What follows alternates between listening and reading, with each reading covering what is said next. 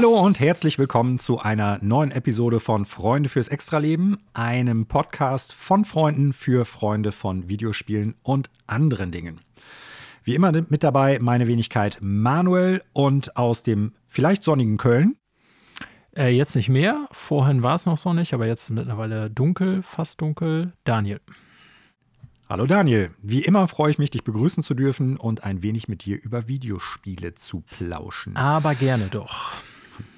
Wir haben wieder eine vollgepackte Episode für euch. Wir äh, wollen nämlich heute neben einigen Neuigkeiten, die wir im Privatleben so haben, aber natürlich auch äh, so auf dem Videospielsektor uns begegnet sind, mit der zweiten Folge oder dem zweiten Teil unseres Vorblicks oder der Vorausschau auf das Jahr 2021 widmen. Welche Spiele wir so gerne äh, spielen wollen würden, welche wir am sehnlichsten erwarten, äh, aber auch einmal unsere Videospiel-Kristallkugeln äh, herausholen und gucken, was erwarten wir oder glauben wir, wird 2021 videospieltechnisch noch passieren und ein paar Prophezeiungen wagen. Und äh, dann werden wir mal gucken, was wir da so zusammenkriegen. So sieht's aus. Und wie immer kommen wir jetzt zu der Rubrik Was gibt es Neues, Daniel? Ja, ähm, da hatte ich mir mal äh, jetzt eine Serie vorgenommen, in dieser Rubrik zu thematisieren, die ich in letzter Zeit äh, mit meiner Dame geschaut habe. Ähm, es gibt hm. ja so hm. Serien, die schaue ich komplett alleine, sowas wie Star Trek oder so, was nichts für sie ist. Ähm, Warum nicht? Hat sie keinen ja. Geschmack?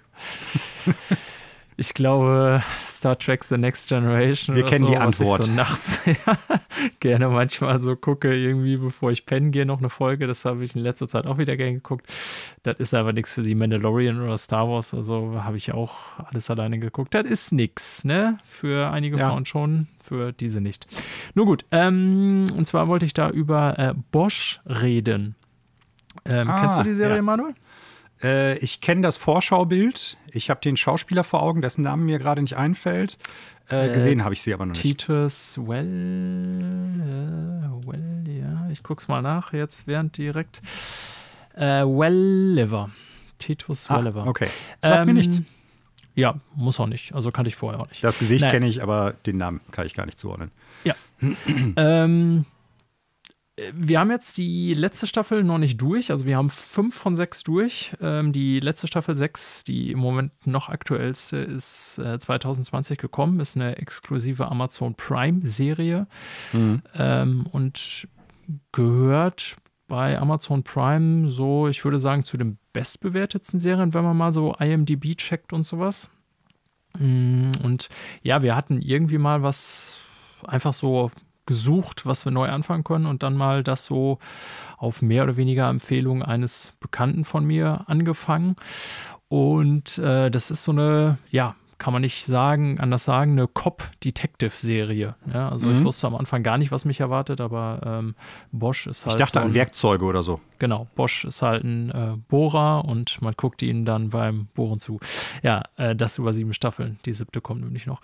Nein, ist äh, eine, ja, Serie über einen Detective im äh, LA Police Department.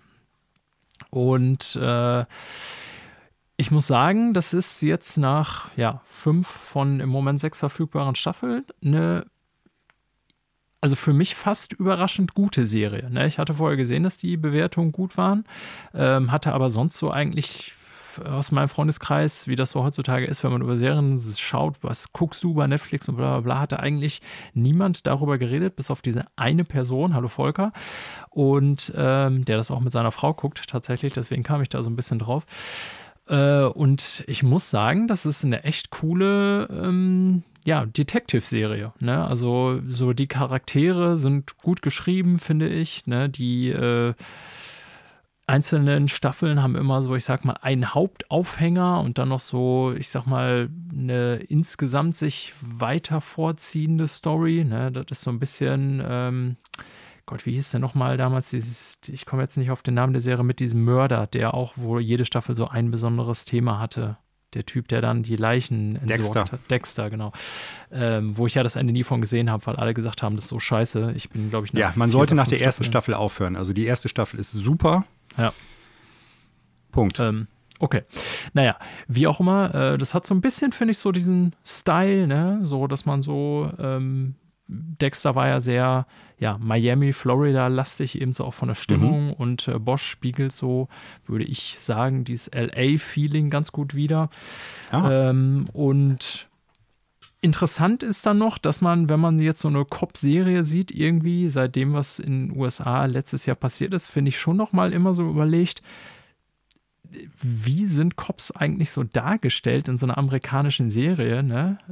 Äh, Bosch selber ist auch so ein, so ein bisschen Regelbrecher, aber eigentlich Good Guy, wie das häufig ist bei so Cop-Serien. Ne? Ja. Dass halt äh, eher einfach sich mit, ja, ich sag mal, blödsinnigen äh, Vorgaben seiner Vorgesetzten auseinandersetzen muss oder mm. irgendwie klagen oder so sich erwehren muss und äh, ja, auch immer wieder in den Fängen der Politik, die das Police Department bestimmt da irgendwie zerrieben wird oder sozusagen, aber letztendlich, dass er einfach nur für Gerechtigkeit sorgen will, so diese ganz klassische Cop-Story. Ähm, klingt jetzt erstmal alles sehr klischeehaft, ist, finde ich, wie gesagt, aber ganz gut erzählt. Es ist jetzt nicht so, dass es irgendwie eine Serie ist wie äh, damals ja, Breaking Bad oder auch was weiß ich, Lust oder so, Ende der 90er, Anfang der Nuller, wo man dann von Folge zu Folge irgendwie dachte, alter Fuck, ich muss jetzt wissen, wie es weitergeht, ne? oder so von der einen oder anderen Wendung so total überrascht war oder so. Also es ist jetzt nicht so, dass man irgendwie ähm, ja, nach jeder Folge das Gefühl hat, direkt, ich muss unbedingt die nächste schauen ähm, und dass da irgendwie äh, so permanent so Cliffhanger erzeugt werden, wenn er weiß, was ich meine, damit man mhm. auch ja am Ball bleibt. Es ist eher, finde ich, so auf hohem Niveau eine gut erzählte Geschichte. So würde ich das eher mhm. beschreiben, anstatt so krasse Höhen und Tiefen oder dass es so einen in die Achterbahn der Gefühle schmeißt oder sozusagen, ja. Mhm. Ähm, wie auch immer, ich fand das ganz interessant, so jetzt, wo, wo, wir diese Serie zusammen geguckt haben in den letzten Wochen, ähm, dass man dann doch nochmal so überlegt, ja, ne, wie müsste eigentlich so eine Darstellung heutzutage eines Polizisten sein? Ich lebe jetzt nicht in den USA, ich weiß auch nicht, wie es in den USA ist, ein Polizist zu sein oder ein Dunkelhäutiger oder so, ne? aber ähm, insgesamt äh, fand ich das ganz interessant, daher, dass man jetzt doch durch diese ganzen Demos, die letztes Jahr stattgefunden haben und ein paar Debatten, die es ja dann auch tatsächlich tatsächlich in Deutschland sogar gab um das Thema, sich mal so grundsätzlich oder zumindest ich mir da mehr Gedanken gemacht habe. Es gibt ja, was weiß ich, wie viele Cop-Serien. Ähm, ja, ob das in Zukunft anders dargestellt wird oder anders dargestellt werden müsste. Wohlgemerkt, ich habe jetzt nicht den Anspruch irgendwie oder denke nicht, dass eine Serie sowas, ein Berufsbild realistisch abbilden muss, ja, im Sinne von äh, Bosch zeigt die Polizeiarbeit als solche wahrscheinlich genauso gut wie diese RTL-Serie Der Lehrer äh, Arbeit eines Lehrers zeigt, ja. ähm, also sprich, das soll ja nicht total äh, realgetreu sein. Ähm, nichtsdestotrotz diese Darstellung so, also diese Konflikte mit Rassismus und so, die spielen auch tatsächlich durchaus in der Serie eine Rolle. Ne? Äh, kann man beim LAPD ja durchaus, denke ich, auch erwarten, da das in LA ja über die letzten Jahrzehnte immer mal wieder Thema war. Aber mhm. ich glaube schon, da das ja, die, zumindest die Staffel, die wir jetzt gesehen haben, vor den letzten Ereignissen gedreht wurde, dass das heute vielleicht dann doch noch einen etwas anderen Einfluss hätte. Naja, mhm. wie auch immer, äh, insgesamt finde ich, äh, wenn man mal Bock auf so eine, ja, Detective Cop-Story hat, so mit äh, durchaus erinnerungswürdigen Charakteren, äh, finde ich, kann man das eine, äh, durchaus empfehlen, sich das mal anzugucken. Also ich, die hohen Wertungen bei IMDb sind jetzt äh, wirklich nicht aus der Luft gegriffen, finde ich. Ähm, ich finde es immer, wenn, wenn eine Serie nach fünf Staffeln, wenn man da über eine Serie sagen kann, ey, die hat keine Scheißfolgen produziert oder da gibt es keine äh, ich sag mal, schlechten Handlungsstränge oder totale Ausfälle oder so, finde ich, ist das immer schon ein Qualitätsmerkmal. Weil das wäre zum Beispiel was, was ich bei den genannten Beispielen so Lost oder Dexter oder so bemängeln würde, dass es da total krasse Hochs gab, ne? Und Folgen und Abschnitte, wo man wirklich dachte, Alter, das ist mega geil. Dann kam aber auch totale Scheiße und Grütze irgendwie. Mhm. Ähm, und das hat man, finde ich, definitiv bei Bosch nicht. Ne? Deswegen kann ich das mhm. durchaus empfehlen. Das so als kleiner Serientipp. Ja, was Neues bei mir gibt es allerdings. Ähm, ich habe mir einen neuen Verstärker gekauft und bin sehr, sehr glücklich damit. Ich äh, bin sehr froh. Und huh. zwar ein Vox AC30 S1. Das ist äh, im Prinzip eine neuere Version eines alten Vox AC30. Leute, die Gitarre spielen, kennen den vielleicht. Das ist so ein klassischer Röhrenverstärker, der 10.000 Tonnen wiegt, so aus den äh, 60er Jahren so diesen typisch britischen Sound irgendwie im Großen und Ganzen produziert meistens. Ähm, die Leute denken dann meistens bandtechnisch erstmal an sowas wie Beatles, Queen oder U2. Äh, allerdings kann man den auch sehr gut weit aufreißen und dann hat man tatsächlich eine schöne warme Zerre auch drin und deswegen habe ich mir den geholt, weil ähm, so eine Musik wie die eben genannten Bands ist jetzt nicht unbedingt das, was ich gerne spiele oder machen möchte. Mal davon abgesehen, dass ich gar nicht äh, die Fertigkeiten dazu habe, so eine Musik zu machen. Aber ja, den habe ich mir ähm, gebraucht gekauft jetzt die Tage und äh, bin sehr gut zufrieden damit und äh, ja, freue mich darauf spielen zu können. Ich habe jetzt so ein, so ein äh, duales Setup mit zwei Verstärkern und äh, das macht echt Spaß wieder. Das ist ganz cool. Ja, das wäre jetzt meine erste Frage gewesen. Ein äh, Gitarrenamp in dem Fall, weil du spielst genau, auch richtig. Bass. Okay. Mhm. Ja, weil ich hatte irgendwie in Erinnerung, dass auch dein äh, Bassamp, ähm, also für Hörer, die es noch nie irgendwie gecheckt haben oder noch nie gehört haben, Manuel und ich ähm, machen ja beide Musik im Moment zwar nicht zusammen, aber vielleicht in absehbarer Zeit wieder, aber haben lange zusammen Musik gemacht. Ich vor, äh, Schlagzeug, ne, Manuel vor allen Dingen Bass, aber eben auch Gitarre spielensfähig. Ähm, und du hast jetzt einen neuen Gitarrenamp geholt, deswegen. Genau, richtig. Okay. Ja, und das macht einfach ziemlich viel Spaß. Das ist so das, was es bei mir an allgemeinen Neuigkeiten gibt. Ja, ist äh, auch was Jetzt nicht unbedingt ne? so Nerd-Stuff, vielleicht irgendwie Musiker-Nerd-Stuff, ich weiß gar nicht. Nö, genau, so, ja. Anderer Nerd-Stuff, so nennen wir es mal. Genau. Aber da wir ja eigentlich ein Podcast sind, der über Videospiele spricht, gibt es bei dir was Neues äh, bezüglich Videospielen? Spielst du irgendwie was Neues? Hast du was Neues angefangen oder abgeschlossen? Ja, was Neues nicht. Äh, es, wie, wie, soll ich sagen? Ich setze im Grunde meinen äh, Neujahrsplan um. Ähm, mhm. ne, ich hatte ja gesagt, dass ich so Spiele als nachholen. Äh, genau als erste Spiele aus dem Jahr 2020 äh, Ori nachholen möchte, dann eigentlich Ghost of Tsushima und dann eigentlich auch noch mal Doom Eternal anspielen möchte. Und ich habe jetzt wieder, äh, ich sag mal, richtig angefangen Ori zu spielen im Verlauf der letzten Woche. Mhm, zuvor hatte ich noch äh, Call of Duty Cold War die Kampagne abgeschlossen, über das ich ja letzte Woche gesprochen hatte.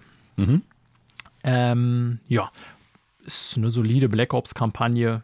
Ist jetzt, ähm, ja, ich sag mal, nichts, was irgendwie revolutionär wäre in dem Bereich oder so. Viel Action, viel Männer-Action-Inszenierung, nenne ich es mal. Ähm, bisschen weniger abgefahren als die letzte Black Ops-Kampagne, war ja Black Ops 3. 4 hatte ja keine Kampagne. Ähm, die war ja zum Ende hin tatsächlich schon ziemlich crazy, wie ich das so in Erinnerung habe, habe ich damals gespielt. Ja, und die neue hat natürlich nochmal so ein, äh, wie immer bei Black Ops, so ein Twist in der vorletzten Story-Mission, den ich jetzt hier nicht sagen will, aber ist jetzt nicht ganz so crazy oder abgefahren, wie das schon teilweise bei Black Ops war, würde ich mal behaupten. Mhm. Äh, so mit übernatürlichen und so, was da immer wieder vorkam in den Kampagnen. Ja, und danach habe ich halt direkt angefangen, Ori zu spielen, dann auch mal wieder mehr meine Series X angeschmissen, die ich tatsächlich davor drei, vier Wochen eigentlich fast gar nicht anhatte, muss ich sagen. Äh, ja, und also ich bin nach wie vor, äh, nachdem ich jetzt ein paar Stunden mehr reingesteckt habe, wieder echt begeistert von dem Game. Ne? Also ich äh, weiß nicht, ob sie jetzt aus meinen, äh, ja, also ob es wirklich dann zu meinen äh, besten Spielen des letzten Jahres gehören würde. Ich habe es jetzt noch nicht mhm. beendet, ähm, aber es ist auf jeden Fall ein sehr gutes Spiel. Das kann ich jetzt schon mal festhalten, ohne dass ich es beendet habe. Ah, okay. Ja. Ähm, ich habe noch eine Frage zu äh, Black Ops Cold War kommt so, dass ich sag mal so ein bisschen dieses kalte Kriegsfeeling und die Zeit, in der er spielt, ich glaube, das ist ja Anfang der 80er so, kommt das gut rüber oder könnte das eigentlich x-beliebig in jedweder Zeit irgendwie spielen? Weil ich bin aus den Trailern nicht ganz schlau geworden. Also klar, man sieht äh, irgendwie Ronald Reagan in einer Einstellung und äh, irgendwie in so einer Zwischensequenz, die man sieht, haben die Leute auch mehr oder weniger zeitgenössische Klamotten an. Aber so die Action, die man im Trailer dann teilweise gesehen hat, da habe ich mir gedacht, das könnte in jedweder Zeit irgendwie erstmal spielen. Ne? Es gibt ja diese ja. Szene im Trailer, wo man über so ein Rollfeld mit einem Jeep irgendwie fährt und versucht, genau. ich glaube, mit so einem ferngesteuerten Auto ein, Call of Duty. ein Flugzeug irgendwie zu sprengen. Und da habe ich gedacht, okay, ja. das kann äh, in jedweder Zeit irgendwie ab der 80er spielen. Das könnte auch jetzt äh, letzte Woche in Hörstel passiert sein oder so. ähm, wie, wie kommt das Flair so rüber? Weil ich bin ja durchaus äh, Fan von, ich sag mal, zumindest historisch betrachtet, aber auch so vom Setting her, vom Kalten Krieg. Ja, ist interessant, dass du danach fragst oder das so formulierst. Ich finde nur teilweise. Und zwar je nachdem, äh, was für eine Mission man spielt. Also zum Beispiel in der ersten Mission, wo man äh, durch das, Gott, jetzt muss ich, äh, Berlin der 80er ist, glaube ich, die erste Mission. Müsste die erste sein. Ähm, läuft, da kommt das ziemlich gut rüber, finde ich, so vom Interieur, so, dass alle Leute in Bars rauchen und so, wenn man da mit so einer Szene in der Bar anfängt und so. Mhm. Da merkt man einfach, okay, das ist noch eine andere Zeit, als wenn man heute irgendwie in Berlin in eine Bar gehen würde. Ähm, auch eben die Teilung der Stadt, die da noch sichtbar ist und so, da ist es richtig cool. Dann aber, und du hast ein Beispiel genannt, das müsste die zweite Mission sein, die du gerade genannt hast, ähm, gibt es auch einige Missionen, zum Beispiel irgendwann äh, so in der Mitte des Spiels äh, stürmt man so eine Bunkeranlage, sag ich mal, der ähm, Russen, die im Prinzip in jedem Call of Duty in jeder Zeit eigentlich angeordnet sein könnten. Ne? Also hm. Äh, es wirkt fast so wie krassere Zeitsprünge in dem Game, finde ich manchmal. Äh, also explizit äh, gibt es auch Zeitsprünge und zwar mindestens zwei nach Vietnam. Ne? Man mhm. versucht sozusagen in zwei äh, Missionen so eine ähm, ja, Vietnam-Thematik wieder aufzugreifen, was ja jetzt irgendwie die genauen Story-Zusammenhänge möchte ich jetzt hier nicht erklären. Ähm, ja das ist dann natürlich nochmal wieder was ganz anderes als eben so, was weiß ich, 70er, 80er, Kalter Krieg, Berlin und so, aber in dem Kontext natürlich historisch verwendbar. Ne? Da waren die Auseinandersetzungen zwischen Kommunismus und eben dem Westen spielten da ja auch eine Rolle. Aber man hat schon das Gefühl, dass das, also dieses typische, was du, glaube ich, meinst, 70er, 80er Feeling, äh, so Kalter Krieg-Klamotten, diese etwas auch subtilere Bedrohung, sag ich mal, dieser ja, Clash ja. zwischen den beiden Großmächten, das wird tatsächlich nur in zwei bis drei Missionen so richtig, äh, hat man so richtig das Feeling, dass das in dieser Zeit spielt, finde ich. Ja. Schade. Also ich denke, ich werde irgendwann noch mal, wenn es äh, das für einen schmalen Euro irgendwo zu kaufen geben wird, zuschlagen und das auch nochmal spielen, weil die Kampagnen sind ja in der Regel auch meistens nicht so lang von Call of Duty. Ja. Äh, wie gesagt, das Setting hat mich schon irgendwie interessiert. Aber ich habe so ein bisschen die Befürchtung gehabt, aufgrund des Trailers, dass das nur so ein bisschen, ja, quasi so etwas Salatdressing obendrauf ist. Aber der Salat ist eigentlich wieder das Standardding, was man sonst auch kriegt. Ja, also es ist definitiv eine Call of Duty-Kampagne. Ne? Es ist. Äh keine Modern oder Infinite Warfare-Kampagne. Ne, man merkt schon, dass es Black Ops ist, aber mhm. ähm, so, dass man durchgehend diese, dieses Gefühl hat von Kalter Krieg, was du gerade so beschreibst, äh, das hatte ich tatsächlich eher nicht. Ne? Teilweise hätte es auch aus jeder, also würde ich dir recht geben, dass es auch aus jeder anderen Call of Duty-Kampagne hätte sein können, so von der Inszenierung hm. her. Okay.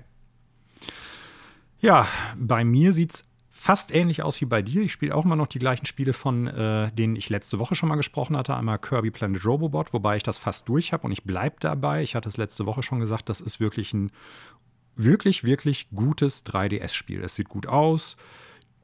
Die äh, Gameplay-Elemente sind interessant. Das Spiel mit dem 3D-Effekt ist super weiterhin. Da sind ein paar echt clevere Ideen bei.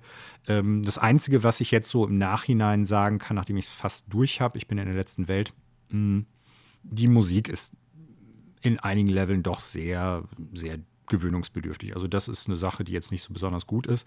Aber für jemanden wie mich, der jetzt nicht unbedingt ein Fan der Kirby-Serie per se ist, sondern immer nur so ein paar ausgewählte Spiele gut findet, muss ich sagen, das gehört zu den guten Kirby-Spielen.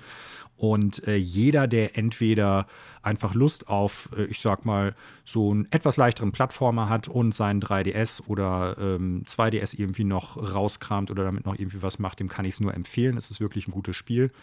Ähm, und es ist auch ein Spiel, muss ich sagen, wo ich glaube, das kann man gut einem äh, Kind in die Hand drücken. Ne? Da ist ah, nichts äh, ja. Unflätiges oder Gewalttätiges drin. Ist ja generell bei Kirby so, aber es ist jetzt auch nicht super schwierig. Es hat aber genug Tiefgang, als dass man viel ausprobieren kann, viel machen kann.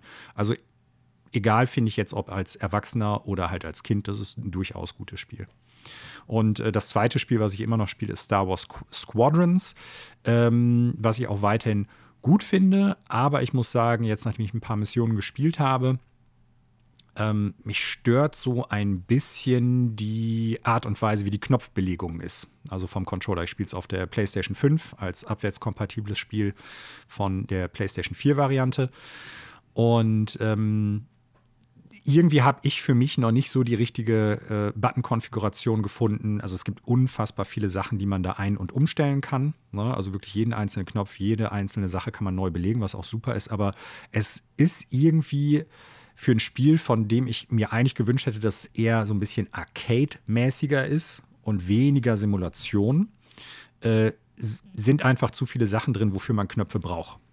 Und zwar ja. nicht mal unbedingt für Sachen, die ich glaube essentiell wichtig sind, sondern ich habe teilweise eher das Gefühl, die schmeißen einem bewusst jetzt was im äh, Spiel oder in der Mission entgegen, damit man dieses eine Feature, für, den man, für das man diesen einen Knopf braucht, jetzt einmal benutzen muss. So den Eindruck hatte ich bisher. Ah, okay. Und ähm, ja, also es ist weiterhin ein gutes Spiel, finde ich. Und es bringt auch weiterhin echt gutes Star Wars-Flair auf. Ähm, audiovisuell finde ich es auch gut.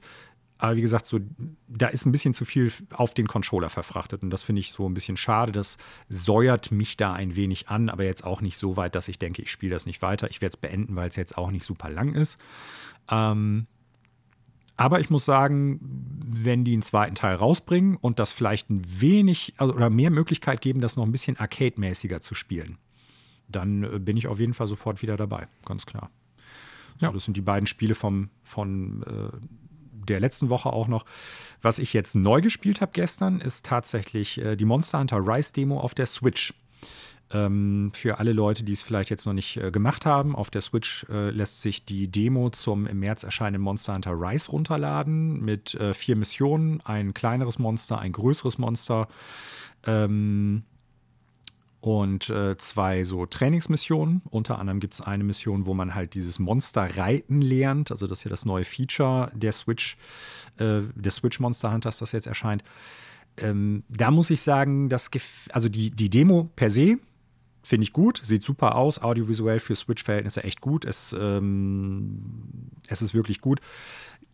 Nur dieses Monsterreiten ist eine Sache, das gefällt mir nicht so richtig gut als Feature. Das ist ja so ein bisschen das neue Gimmick Ne? Also irgendwie hat ja jedes Monster Hunter so ein paar neue Sachen immer mitgebracht. Äh, das wird jetzt von Rice eins der neuen Dinge sein.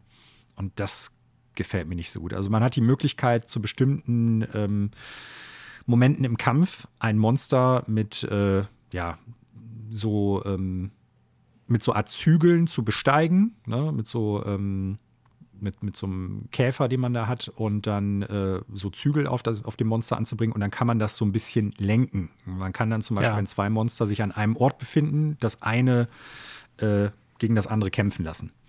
Und okay. also ich habe jetzt gestern Abend noch ein paar Quests online gespielt und ähm, da waren jetzt so eigentlich, war keiner von uns dabei, der gesagt hatte, also das ist ein super cooles Feature oder das macht mega viel Spaß. Das nimmt irgendwie so ein bisschen Tempo eher raus, habe ich den Eindruck. Aber bisher ist es so, man muss es nicht machen. Und äh, dementsprechend kann man es dann auch einfach bleiben lassen. Also es ist eine optionale Sache. Äh, der Kampf an sich ist weiterhin super spaßig. Ne? Die Waffen machen weiterhin Spaß, meines Erachtens nach. Es sieht, wie gesagt, gut aus, es klingt gut einziger weiter Wermutstropfen, aber das ist äh, nichts, was man jetzt Monster Hunter Rise ankreiden kann, sondern leider eher Nintendo. Die Online-Anbindung der Switch und der Nintendo-Hardware generell lässt halt wieder viel zu wünschen übrig. Ne? Man muss halt einen, einen Lobbycode eingeben mit einem Passwort ja, und so. Man kann nicht in eine Freundesliste springen. Leidiges Auch das kann sein, dass das in der Vollversion anders sein wird. Ich wage es allerdings zu bezweifeln. Ähm, ja, aber es äh, zeigt einfach nochmal die Schwächen der Switch-Hardware beziehungsweise von Nintendos Online-Anbindung auf. Ne? Kein Voice-Chat, wir haben dann äh, Discord dafür benutzt, um uns unterhalten zu können, keine Möglichkeiten, sich zu verabreden oder irgendwie reinzuspringen. Man musste im Endeffekt warten, bis äh, ein Kampf fertig ist, damit die anderen wieder reinkommen. Also kann sein, dass es in der Vollversion anders wird. Ich glaube es nicht. Aber das sind so die beiden Wermutstropfen ein bisschen. Das neue Gimmick ist, wie ich finde, bisher so eher überflüssig und ähm, die Online-Anbindung der Switch ist halt schlecht. Aber ja. ansonsten gute Demo. Wer noch keinen Monster Hunter gespielt hat, äh, schaut es euch an, spielt mal rein. Wie gesagt, ist umsonst, ist eine Demo, ist nicht zu lang. Ähm, gibt einen guten Überblick über das Kampfgeschehen und die Welt. Was halt fehlt für alle Leute, die noch nie Monster Hunter gespielt haben, es hat halt einen hohen Ansatz mit einem Crafting-System, also Monster besiegen, Teile kriegen, neue Rüstung und bessere Waffen bauen, um größere Monster zu erlegen. Also dieser Gameplay-Loop, der wird in den Demos natürlich nicht deutlich. Ähm, das fehlt daran, das muss man sich halt dazu denken, wenn man jetzt die Demo spielt, aber insgesamt hat Spaß gemacht doch. Ja, das war es so erstmal, glaube ich, von unseren persönlichen Neuigkeiten, oder hast du noch was? Nee, das wär's. Dann äh, kommen wir zu einer großen Sache, die sich äh, in der weiteren Welt der Videospiele in der vergangenen Woche ereignet hat ähm, und die ich denke, die wir auf jeden Fall ansprechen sollten, weil es ja eine große Neuigkeit ist und eher bei zumindest dem äh, Publisher bzw. der Firma, um die es vor allen Dingen auch geht, eher was Ungewöhnliches ist. Nämlich äh, Nintendo hat den langjährigen Entwicklungspartner Next Level Games aus Kanada gekauft. Ja. Und ähm, der Kauf wird, ich glaube, ab dem neuen Fiskaljahr gültig werden. So wie ich das gelesen habe, müssen natürlich die äh, Investoren und die Aktionäre noch dem zustimmen, wobei ich davon ausgehe, dass die das machen werden. Aber es ist lange her, dass Nintendo neue Studios akquiriert hat. Zumindest, dass die dann quasi Nintendo auch direkt gehören. Es gab immer mal wieder kleinere Partnerschaften durch Aktienaustausche oder halt durch äh, Verträge, die dann geschlossen worden sind. Aber die letzten beiden Studios, die mir jetzt gerade einfallen, die wirklich äh, unter die äh, Fittiche von Nintendo wirklich direkt genommen worden sind, äh, sind Monolith äh, Software, beziehungsweise, ähm, jetzt muss ich mal eben überlegen, Monolith Software oder Monolith Studios. Es gibt ja beide. Äh, ich meine jetzt das japanische Studio, das auch vor allen Dingen für Xenoblade mittlerweile bekannt ist und äh, vorher natürlich für Xenosaga und Xenogears äh, und davor Retro. Ähm, ansonsten, dazwischen gab es noch mal dieses Nintendo Studio in Paris mit der Abkürzung Nerd tatsächlich, was ja. aber, glaube ich, nur ein ganz kleines Studio gewesen ist. Ähm, das ist auch noch vor ein paar Jahren gekauft worden, die aber eher so Hardware-Software-Lösungen machen, unter anderem, glaube ich, für die äh, Nintendo Classic, äh, Nintendo, Super Nintendo Classic Mini und äh, Nintendo Entertainment System Classic Mini zuständig waren und für die äh, Emulation darauf, aber jetzt kein richtiges Software-Studio oder Spielestudio war. Ja. Ja, äh, die, Hast die, du Gedanken dazu? Äh, ja, habe ich. Äh, die amerikanische Spieleschmiede, die du meinst, also die eben nicht äh, die äh, Xeno-Serie gemacht haben, das ist übrigens Monolith Productions, heißen sie. Ah, okay, gut. Ja, ähm, ja Gedanken dazu. Also vielleicht einige überrascht, äh, wenn man sich mal die Spiele des Studios anguckt, also von Next Level Games, ähm, tauchen da als Nintendo-Spiele auf eben äh, die Fußballspiele von Nintendo. Da gab es ja Smash Football auf dem GameCube, mhm. genau, und Strikers auf der Wii, was ich ziemlich gerne gespielt habe, muss ich sagen, vor allen mhm. Dingen im äh, Couch-Koop-Multiplayer. Da war das ein richtig spaßiges Spiel. Äh, Punch-Out dann natürlich noch auf Wii, was so als Remake auch eine coole Umsetzung war, ja. Ähm, und dann vor allen Dingen eben noch äh, Luigi's Mansion 2 und 3 für das Next Level verantwortlich waren und das, ich sag mal, etwas weniger beliebte Metroid Prime Federation Force. Ähm, mhm. Aber wenn man so die Spiele, die gerade genannten hört, dann denkt man sich doch, ja, sind doch alles Nintendo-IPs, Nintendo-Spiele. Äh, und insofern, warum ist das jetzt bisher nicht Nintendo gewesen? Äh, das stimmt, ja, sind alles Nintendo-Spiele und auch Nintendo-IPs. Ähm, aber der Punkt ist, dass die bisher dann eben als Second-Party-Studio quasi exklusiv damit beauftragt worden waren, zu sagen, hier Nintendo hat denen gesagt, hier äh, Next Level, mach doch mal bitte ein gutes Luigi's Mansion. Ne, das ist dann natürlich exklusiv auch immer nur für Nintendo gewesen, nicht für andere Plattformen. Ähm, ja, und der Unterschied ist dann jetzt im Vergleich dazu einfach, dass die jetzt zu Nintendo ganz offiziell gehören. Also was man so im Fachjargon ein First-Party-Studio nennt sind, ähm, was vorher eben nicht so war. Ne? Da haben die ich sag mal, äh, ähnlich wie bei, ja, was könnte man jetzt für Beispiele nennen? Ori, für, äh, weil ich es vorhin genannt habe, weil ich spiele im Moment, das gibt es ja nur für Xbox und PC. Ähm, Nein, das gibt es auch für die Switch. Ach, stimmt, ja, mittlerweile für die mhm. Switch. Ja, guck mal, da strafe ich mich da schon Lügen. Ja. Ähm, ne, aber was weiß ich, wir können hier Returnal, Housemarque ist ja noch kein Sony-Studio, ist aber mhm. in fast allen Games, die sie gemacht haben, ein Second Party Partner gewesen von Sony, das heißt exklusive Spiele für deren Konsolen entwickelt, auch wenn sie nicht zu denen gehören. Ja. Ja, ja und ähm, abgesehen von diesen formellen Klärungen, ähm, ich muss tatsächlich das letzte Luigi's Mansion noch nachholen, aber was ich davon gesehen habe, fand ich sehr cool. Ähm, ja ich fand auch, wie gesagt, Mario Strikers und Punch-Out auf der Wii cool. Ne? Auch so als äh, zumindest Mario Strikers Multiplayer-Spiele und Punch-Out habe ich auch ganz gern gespielt. Also die haben da, ich sag mal, über die Jahre durchaus bewiesen, dass sie ein ganz gutes Händchen haben, auch dafür dieses, mhm. ich nenne es mal, äh, spezielle Nintendo-Feeling zu erzeugen. Ne? Also ja, ich finde, das waren alles, ja, das waren alles Spiele, äh, wo ich sagen würde, ja, das hätte auch komplett hausintern von Nintendo sein können. Gerade Luigi's mhm. Mansion 3, auch wenn ich es jetzt aber noch nicht gespielt habe. Ähm, wir haben es bei einem Kumpel mal gesehen, ich habe es bei dir auch mal gesehen. Eigentlich, ähm, also würde ich sagen, schon sehr gut aussehendes Spiel auf der Switch. Ja. Ne, was so auch. Also, äh, definitiv. Ja. Und auch so diesen, gerade bei dieser Mario-Serie bei den Spielen ist ja dann schon immer dieser bestimmte Charme, sag ich mal, dieses äh, etwas kindliche, aber auch durchaus witzige, also wo man immer wieder auch so schmunzeln oder lachen kann. Und äh, was ich so gesehen habe, ist das bei Luigi's Mansion 3 definitiv vorhanden. Insofern ja. glaube ich, dass das für Nintendo erstmal ein ganz guter Griff ist, zu sagen, ähm, wir haben hier ein Studio, die unsere Arbeit sozusagen oder unsere Vorstellung davon, wie Spiele aussehen sollen, gut umsetzen können.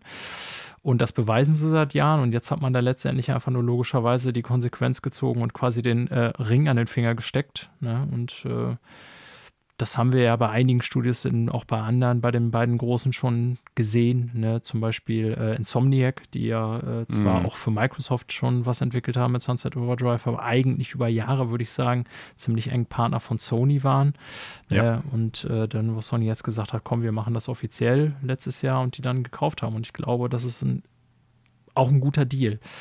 Mhm. Ähm, also ähnlich wie du gehe ich davon aus, wenn das, das soll bis März, glaube ich, jetzt abgeschlossen sein, dass das dann auch so sein wird. Ja, sonst. Ja, äh, ich, ich gehe auch davon aus, sonst hätten die nicht schon eine Presseerklärung äh, rausgehauen. Ähm, ich kenne mich jetzt nicht wirklich mit äh, den Feinheiten von irgendwie äh, Investorenarbeit beziehungsweise Aktionärsarbeit und sowas aus und welche Stimmrechte es da gibt und so weiter und so fort. Ja, ich, ich wüsste nicht. aber jetzt nicht, warum das nicht irgendwie durchgeht oder so. Ich glaube, das ist dann eher so eine formale Kiste, die dann, dann noch irgendwie gemacht werden muss. Ja, also ja. von daher erwarte also, ich ganz stark, dass das damit offiziell auch ist, eigentlich mit der Presseerklärung schon klar, so. Ne? Also denke ich auch, das ähm, ist so ähnliches Ding. Microsoft Bethesda ist ja mit ZeniMax immer noch nicht abgeschlossen. Ähm, also, genau. ne, aber da geht eigentlich jeder davon aus, dass das äh, zu 99,9 Prozent so stattfinden wird, wie angekündigt. Ich habe tatsächlich, als ich das gelesen habe, gedacht, äh, endlich, also mich hatte gewundert, ich glaube letztes oder, ja, ja, wir haben ja schon 2021, vorletztes oder vorvorletztes Jahr hatte äh, Next Level bekannt gegeben, dass die eine Exklusivpartnerschaft ja schon mit Nintendo eingegangen sind, dass die nur noch zusammen mit denen äh, entwickeln werden und auch für die Hardware von denen. Ähm, aber da gehört die Nintendo noch nicht. So, ne? Und eigentlich habe ich mir damals gedacht, ja, warum, warum zückt Nintendo jetzt nicht unbedingt das Portemonnaie und sagt, ey Leute, ihr gehört jetzt zu uns? Äh, und jetzt, als sie es angekündigt haben, habe ich dann so überlegt, gut, warum ausgerechnet jetzt? Und dann sind mir noch mal so die beiden anderen großen Firmen durch den Kopf gegangen. Ne? Also ja. sprich Sony und Microsoft, die letztes Jahr ja tatsächlich ja. dann so ein bisschen mal die, die, das Geld haben springen lassen. Und wo ich dann so gedacht habe, okay, wenn über kurz oder lang so dieses äh, dieser Zug weiterfährt, wir kaufen jetzt hier ein paar Studios, damit wir irgendwann vielleicht auch so Streaming-Dienste besser befeuern können, unsere eigenen. Ne? Ähm, was bleibt dann noch übrig auch für Nintendo? Weil die haben natürlich ihre Marken und die haben auch immer mit die besten Spiele, die man überhaupt im Jahr kaufen kann, kommen in den meisten Fällen von Nintendo. Also da kann man ja überhaupt nichts drüber sagen. Äh, die haben halt Zelda, Mario, Metroid, Animal Crossing, also wirklich Millionen Verkaufsmarken, Splatoon als neue Marke.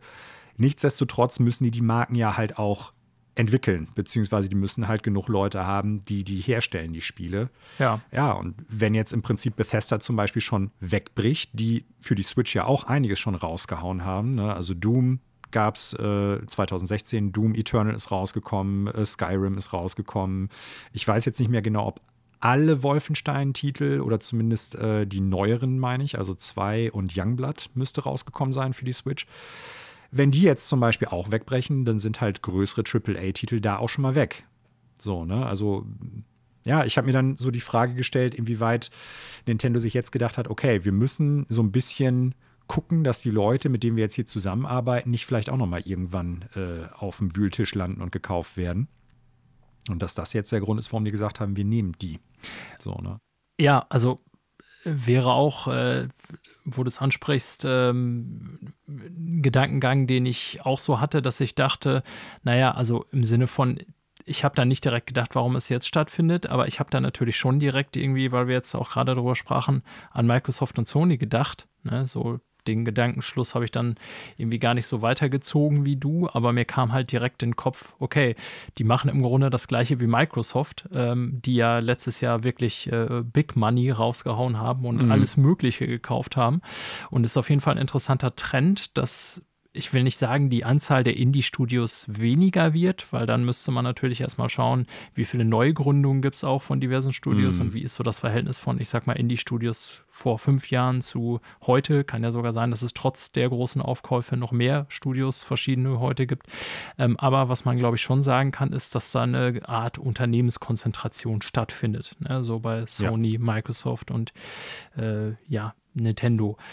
Und äh, das eine bedingt mit Sicherheit auch das andere. Ne? Also Streaming-Dienste, hatten wir auch schon mal drüber gesprochen, ist mit Sicherheit dann auch noch ein ganz großes Thema, auch gerade bei Microsoft, warum die so exzessiv zugekauft haben.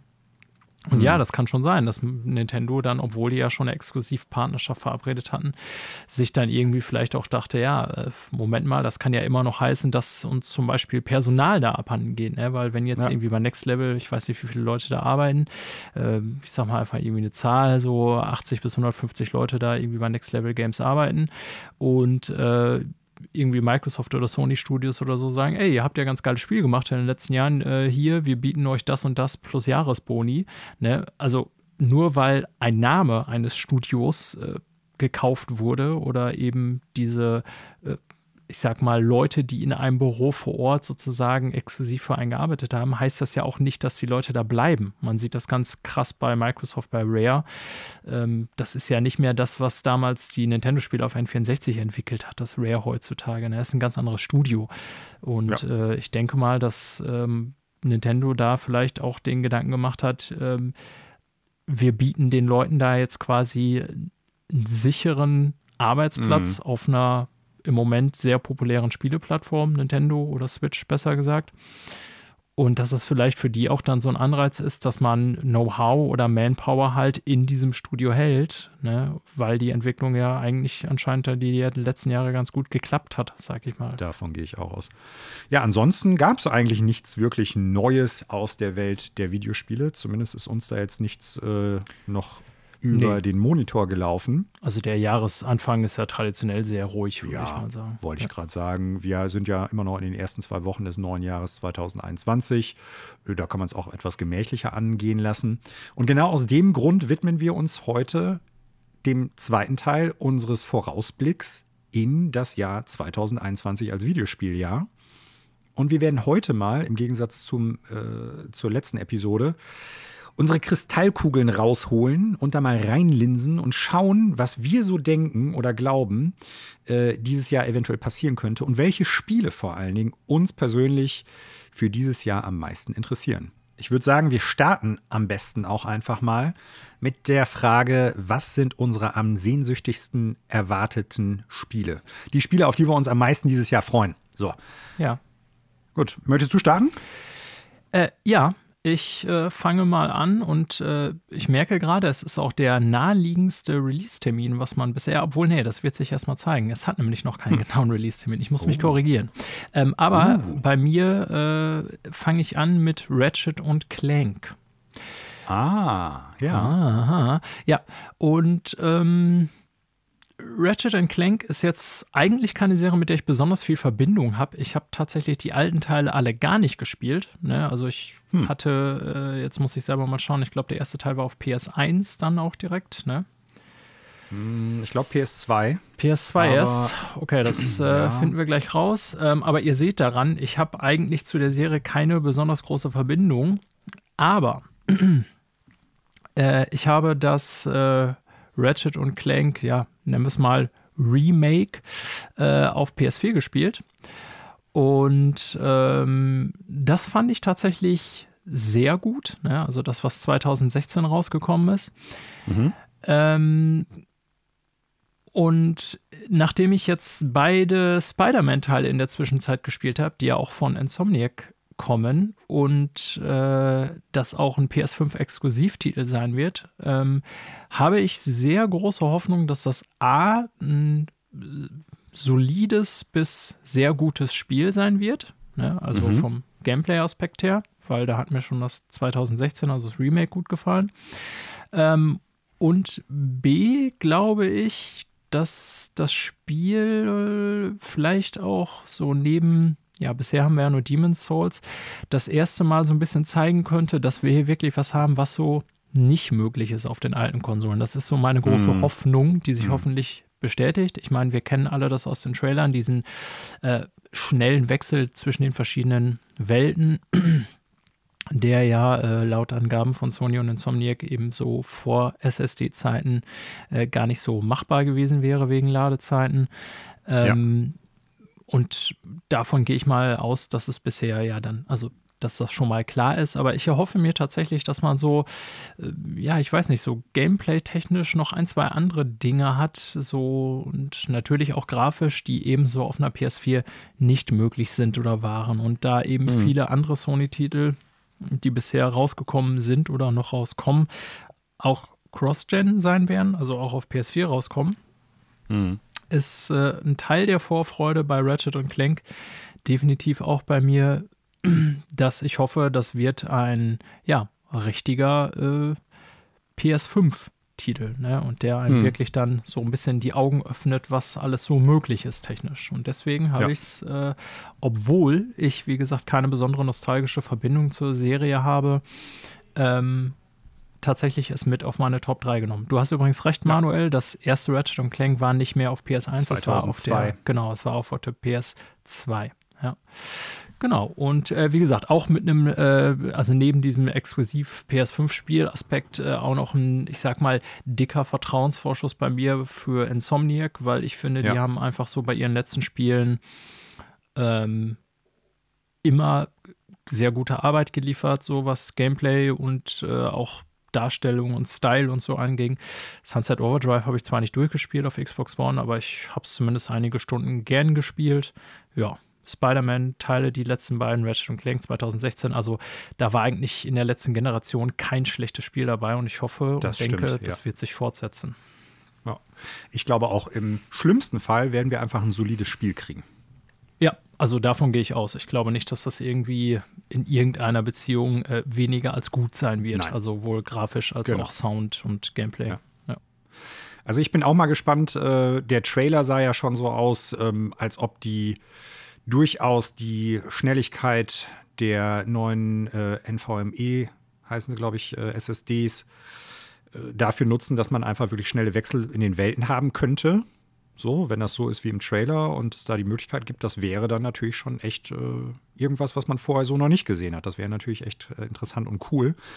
Ich bin auf jeden Fall auch auf das Spiel gespannt und wie gesagt, ich glaube, selbst wenn man jetzt nicht unbedingt äh, der größte Ratchet Clank-Fan ist, man kann aber trotzdem sagen, die Spiele sind immer solide, eigentlich sogar gute Spiele bis sehr gute Spiele gewesen. Ja. Und ähm, ich denke, das Neue wird da in die gleiche Riege oder in die gleiche Kerbe hauen. Und äh, ja, ja, kann ich durchaus nachvollziehen. Ganz kurze Frage noch: Weißt du gerade, es gab ja einige Sony-Titel, die so für die PS5 angekündigt wurden und dann so im Nachgang irgendwie rausgekommen ist, ja, kommt auch für die PS4. Äh, hast du auf dem Schirm, ob es das zu Ratchet Clank auch schon gab? Irgendwie? Nee, nee, also das ist tatsächlich, okay. äh, das haben sie auch bestätigt, ein PS5-Exklusivtitel. Ja. Ah, okay, ja, gut. Und äh, ja, das ist ja auch eben Teil dessen, dass ich es äh, in meine Top 3 aufgenommen habe, weil ich mir mhm. dadurch einiges erhoffe. Vielleicht nochmal ganz kurz zum Release. Ich habe ja fälschlicherweise, damit äh, wollte ich einleiten und sagen, das ist ja das Erste, was rauskommt sozusagen. Ähm, mhm. Das war jetzt nur fälschlicherweise in meinem Kopf, dass ich irgendwie so dachte, okay, das ist ein Frühjahrstitel, aber der hat tatsächlich noch keinen offiziellen Release-Termin. Mhm. Ähm, Q2 ist halt wohl so das, was die grobe Vorgabe ist, aber äh, es gibt noch keinen genauen Termin ich persönlich rechne tatsächlich damit irgendwann im äh, Frühjahr, frühen Sommer, irgendwie so in der mhm. Richtung. Aber das ist natürlich äh, nichts, was ich irgendwie belegen kann. Ja. Ja, mein äh, erstes Spiel auf der Liste, ähm, nicht unbedingt jetzt das, worauf ich mich am meisten freue von den drei Spielen, aber ähm, ja, ich habe das so ein bisschen nach den vermutlichen oder tatsächlich bestätigten Release-Daten halt irgendwie geordnet, äh, ist Monster Hunter Rise für die Switch. Wir haben eben schon mal kurz drüber gesprochen und ähm, ich bin halt ziemlicher Monster Hunter-Fan und dementsprechend äh, jedes Mainline Monster Hunter äh, kann mich zumindest mit dem Grundgameplay und äh, mit neuen Monstern und neuen Gegenden und neuen Waffen und Rüstungen immer wieder am Schlawittchen packen und äh, vor die Konsole zerren. Und äh, das wird es jetzt auch wieder machen. Ich habe eben schon von der Demo ganz kurz gesprochen. Ich hatte tatsächlich Monster Hunter Rise auch erst in meiner Top 3 Manuel, habe es ah. aber kurz vorher noch runtergeschmissen. Hm. Mm, aus kann ich aber eben darlegen. Zwei Gründen. Also genauso wie du freue ich mich erstmal auf jedes neue Monster Hunter und da es bisher jetzt äh, eins der wenigen konkret angekündigten Spiele ist, auf das ich mich freue, werde ich es auch mit Sicherheit kaufen und von Tag 1 spielen. Ne? Also gar nicht so, dass ich denke, ja, interessiert mich doch nicht so. Ähm, tatsächlich, was mich so ein bisschen in meiner Freude bremst, ist in dem Fall, ähm, dass die Switch so eine mangelhafte Online-Anbindung hat Ne? Ja. Und äh, früher haben wir Monster Hunter ja gerne auch mal in Persona zu dritt oder zu viert bei einem Bekannten von uns dann auf der Couch gespielt auf 3DS und haben dann zusammen irgendwie Trash TV geguckt und Monster Hunter gezockt währenddessen. Mhm. Der Devil mhm. Joe Donnerstag war es. Der Devil Joe Donnerstag. Äh, das ist für mich aufgrund der Entfernung leider nicht mehr möglich. Dafür wäre die Switch natürlich sonst cool.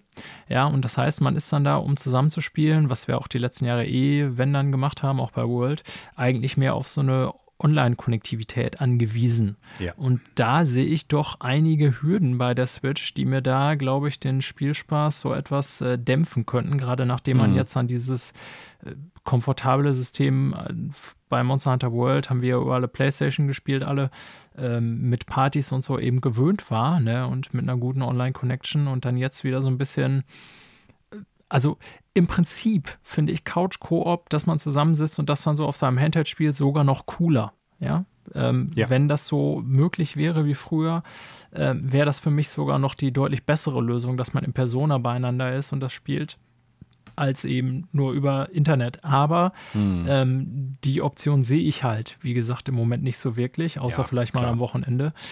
Und äh, tatsächlich frage ich mich dann so selber, wie oft man das dann wohl so mit ja, Discord-Channel extra noch aufmachen, dann gleichzeitig aber nicht den Spielsound hören können und so. Mhm. Ja, ist alles ein bisschen frickelig auf der Switch. Und äh, tatsächlich habe ich dann auch noch so gedacht, ähm, also mich freut, dass jetzt Rise rauskommt und die neuen Ansatzwagen. Ich hätte allerdings auch nichts dagegen gehabt, äh, wenn sie World weiter supporten oder eine Next-Gen-Version oder irgendwas ähnliches davon rausbringen, mhm. falls du weißt, was ich meine. Ja. Okay. Ja, wie gesagt, freue ich mich auf jeden Fall drauf. Ja, ich prinzipiell auch. Mit den benannten Einschränkungen. Ja, mein zweites Spiel, kommen wir mal dazu. Das zweite, was es auf die Liste tatsächlich geschafft hat, äh, ist Deathloop.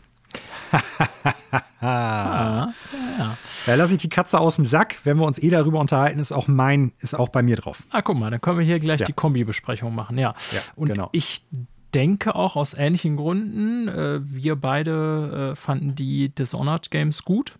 Ne? Ja, super. Ähm, bei Deathloop muss ich allerdings sagen, die Trailer selber fand ich bisher gar nicht so besonders sexy. Also das war nicht so mhm. was, wo ich dachte, ja, ist jetzt ein super geiler Trailer. Ähm, worauf ich einfach hoffe, ist, ähm, dass das Gameplay, wie auch bei den letzten Arcane-Spielen, wieder gut bis Bombe ist ne? dass die eben äh, entsprechenden SIM-Charakter, sag ich mal, mit anbieten, ohne dass es zu kompliziert ist. Ne? Man kann die Dishonored-Spiele ja durchaus auch, ich sag mal, zumindest bis zu einem gewissen Schwierigkeitsgrad ähm, auf ja, etwas robustere Weise spielen und sagen, ja, ich scheiße jetzt auf diesen äh, Sneak-Faktor und so und baller mich hier durch. Das ist definitiv möglich. Ja, wie gesagt, bestimmt nicht auf äh, Very Hard oder so. Da muss man dann schon ein bisschen eher mit Ressourcen haushalten und so. Aber im Prinzip kann man Dishonored und das kennzeichnet solche Spieler eben durchaus nach eigenem Gusto spielen. Ob man jetzt von gar keinem entdeckt werden will oder ob man irgendwie so mit 50-50 leben kann, äh, Schleich- und Killtode und so. Na, und äh, was so der zweite große Plus bei mir zumindest bei Dishonored war, ist so der, äh, das Thema ähm, Worldbuilding. Ne? Ich fand ja. einfach, dass so diese ganze fiktive Welt, die die da aufgebaut haben in Dishonored, ähm, also wie das aussah und auch diese kleinen Background-Stories, die die da so Bioshock-mäßig mit eingestreut haben, ähm, dass die alle sehr cool waren. Ja, und ja. Ähm, da bin ich jetzt mal gespannt, so Deathloop, äh, muss man zumindest sagen, wenn man so die Trailer sich anschaut, scheint auch wieder ein sehr ich sag mal, stimmungsvolles Game zu sein. Ne? Also es wird ja mhm. auf jeden Fall eine ganz konkrete Atmosphäre da schon mal aufgebaut und man sieht, dass das alles ein ganz klares Setting hat, in dem das stattfindet. Ähm, ob mir das dann gefällt, dieses Setting und äh, genauso gut oder besser gefällt, zum Beispiel wie bei Dishonored, äh, das wird sich dann erstmal zeigen, aber ich sag mal so in der Kombination ist ein Arcane-Spiel, ist ein Exklusivtitel eben auch. Äh, auch exklusiv für die neue Konsole, wenn ich richtig liege. Kommt nur PlayStation 5, glaube ich. Ne? Mm, ursprünglich ist es für die PlayStation 4 auch angekündigt worden. Äh, da bin ich mir jetzt gerade nicht sicher. Während du weiter erzählst, recherchiere ich mal eben. Okay. Ja, ähm, auf jeden Fall in dieser Kombination ähm, muss ich sagen, von, ja, ich sag mal konkreten Release-Termin. Ne? Das ist ja auch schon mal was, was ich irgendwie, äh, äh, ja, positiv hervortut. Ähm, gutes Gameplay, was wir von Arcane kennen und hoffentlich einer guten, stimmungsvollen Welt, in der man sich da bewegt, denke ich, dass da echt so ein äh, Top-Hit bei rauskommen könnte, potenziell dieses Jahr. Mm, ja. ja. Äh, ich habe gerade nachgeguckt, kommt vorerst nur für die PlayStation 5 und PC, wobei die PlayStation 5 Exklusivität äh, zeitlich begrenzt zeitlich ist. Zeitlich limitiert ist. Okay, aber zumindest wäre das für mich ein Zeichen, ähm, ja, dass äh, ich sag mal, man auch von der Hardware entsprechend Gebrauch macht, hoffentlich. Ja, jetzt mhm. kann man darüber diskutieren, ob die neue alte Hardware, ob da wirklich das dann zurückgehalten wird, wenn Spiel portiert wird. Ähm, es gibt ja mittlerweile genug Beispiele von Spielen, die dann zumindest auch deutlich besser aussehen auf PS5 und das Gameplay muss ja nicht zwangsweise dadurch besser werden, nur weil ich mehr Rechenpower habe. Ähm, aber ich glaube persönlich schon, dass wenn man so im Hinterkopf hat, ey, ich muss da noch eine kompatible Version erstellen, die auch auf alten Konsolen läuft, siehe Cyberpunk, dass das zumindest den Entwicklungsprozess irgendwie äh, ja, komplizierter macht oder auch oft verlangsamt.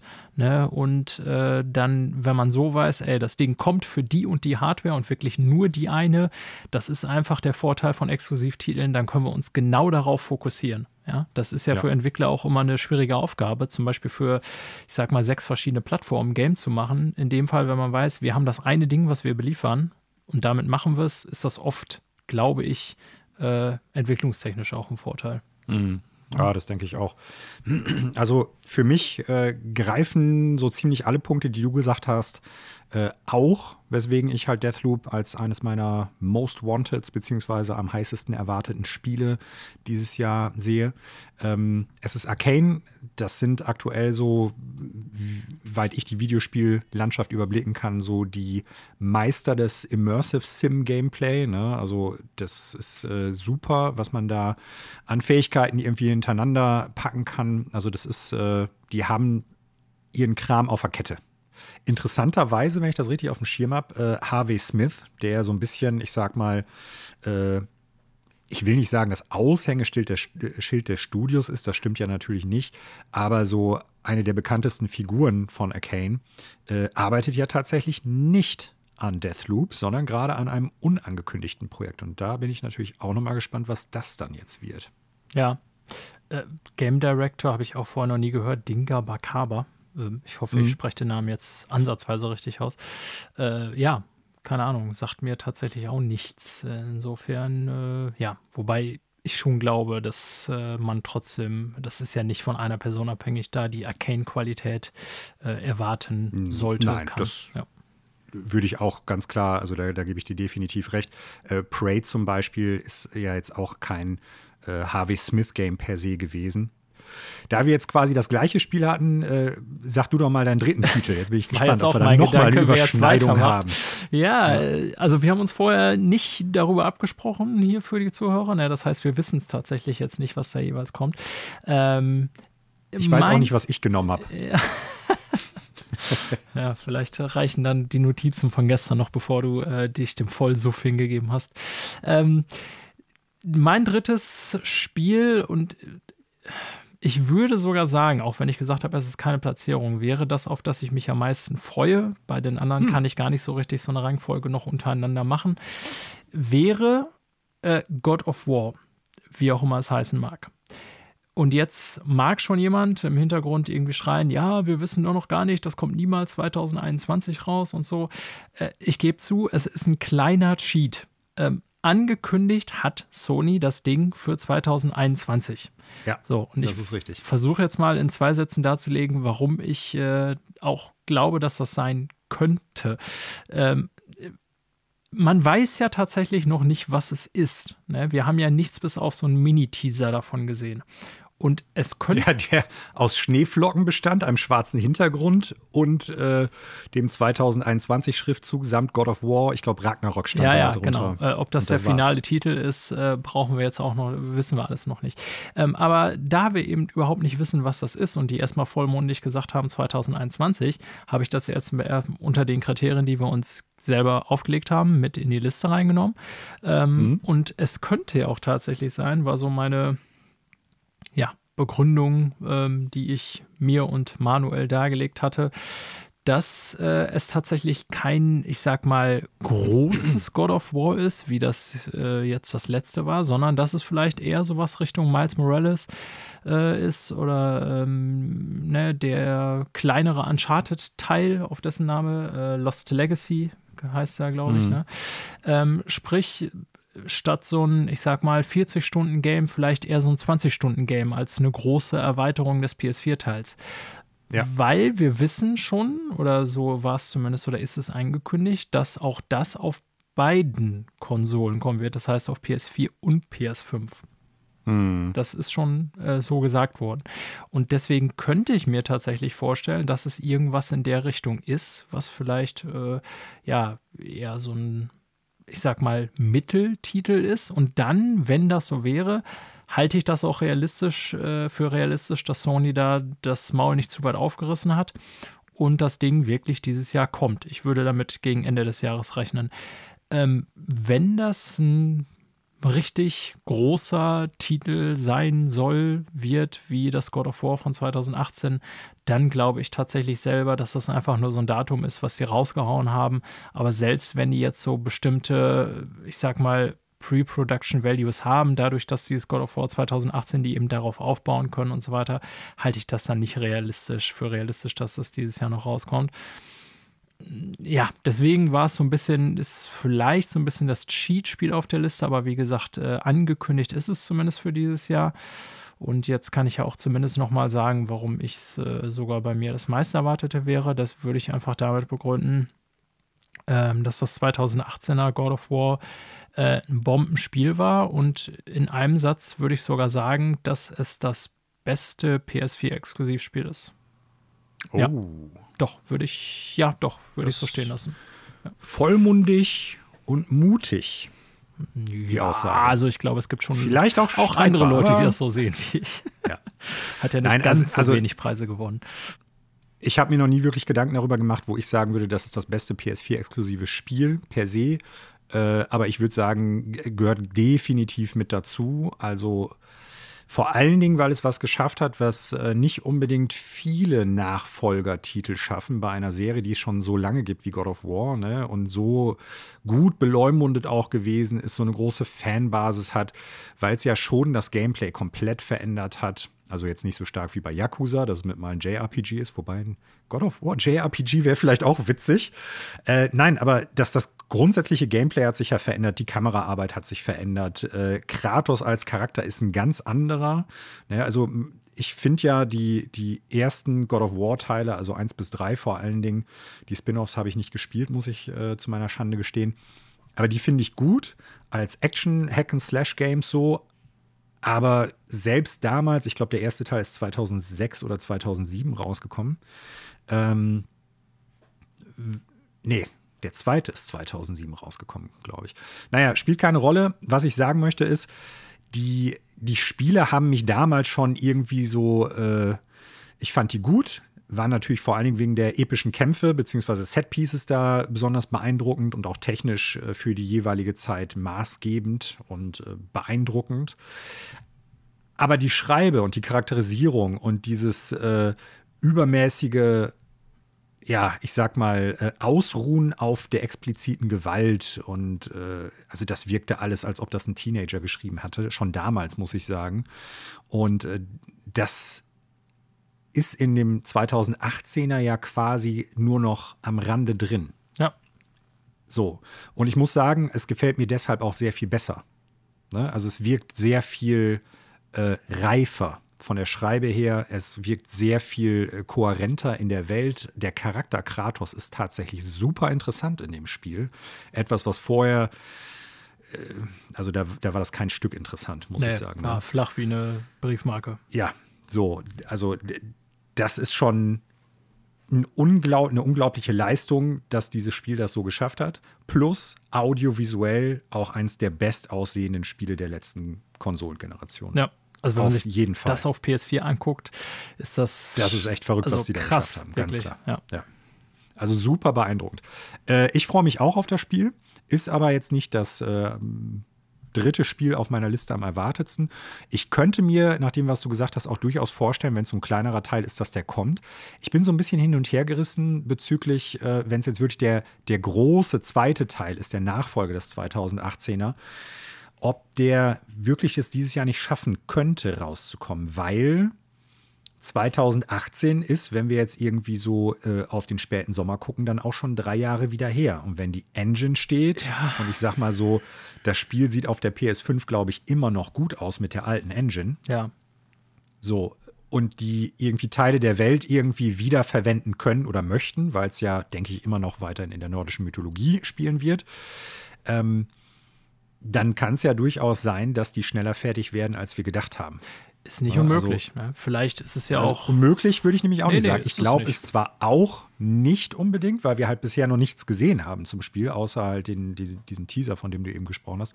Aber generell unmöglich, ein Spiel, wenn die Engine steht und vielleicht die Welt in gewissen Teilen wiederverwendbar ist, nach drei Jahren rauszuhauen. Ich weiß nicht. Vielleicht können sie es schaffen. Also ist möglich, ne? weiß man auch alles nicht, wenn man nicht hinter die Kulissen schaut. Vielleicht haben sie auch damals ein DLC für das God of War äh, 2018 geplant. Ne? Wäre durchaus Ja. ein Spiel, wo ich mir DLC vorstellen könnte. Und dann haben sie aber gemerkt, Moment mal, äh, Ja. wir arbeiten noch ein bisschen länger daran. Äh, wir Ja. können und da noch mehr draus machen. Ähm, dementsprechend war dann vielleicht, ich sag mal, schon ein bisschen mehr Vorarbeit da, als wir jetzt wissen.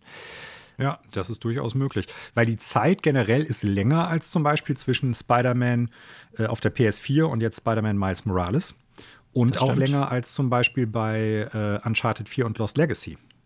Das, stimmt auch. waren- ja, bei dem also, Letz, also bei es ist schon Uncharted mehr Zeit vergangen. war's- bei Uncharted war es, meine ich, ein Jahr, wenn ich mich recht entsinne. Jahr, ja. Und äh, Mhm. bei Spider-Man waren es jetzt genau zwei Jahre fast Ja. auf den Monat, also September und ja, November.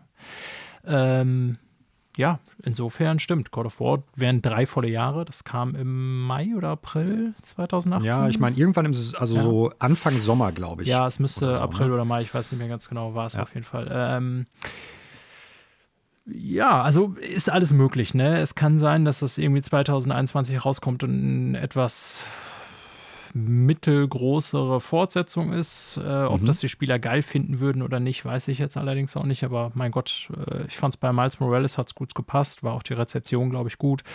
Äh, könnte sogar sein, dass es ein richtig großes ist, aber es ist auch absolut nicht unwahrscheinlich, dass es eben gepusht wird äh, ins nächste Jahr. Äh, ich Ja. glaube, wenn, wäre es tatsächlich so der große äh, Endjahrestitel von Sony, wenn es dieses Jahr noch rauskommen sollte. Hm, Ja, aber du hast im Grunde, ich habe das ja vorhin nur in einem Satz äh, gesagt, die ganzen Qualitäten des 2018ers schon gut zusammengefasst. Also ich finde, das Gameplay war Bombe, äh, audiovisuell super geil, auch der Soundtrack, Soundtrack. mega geil.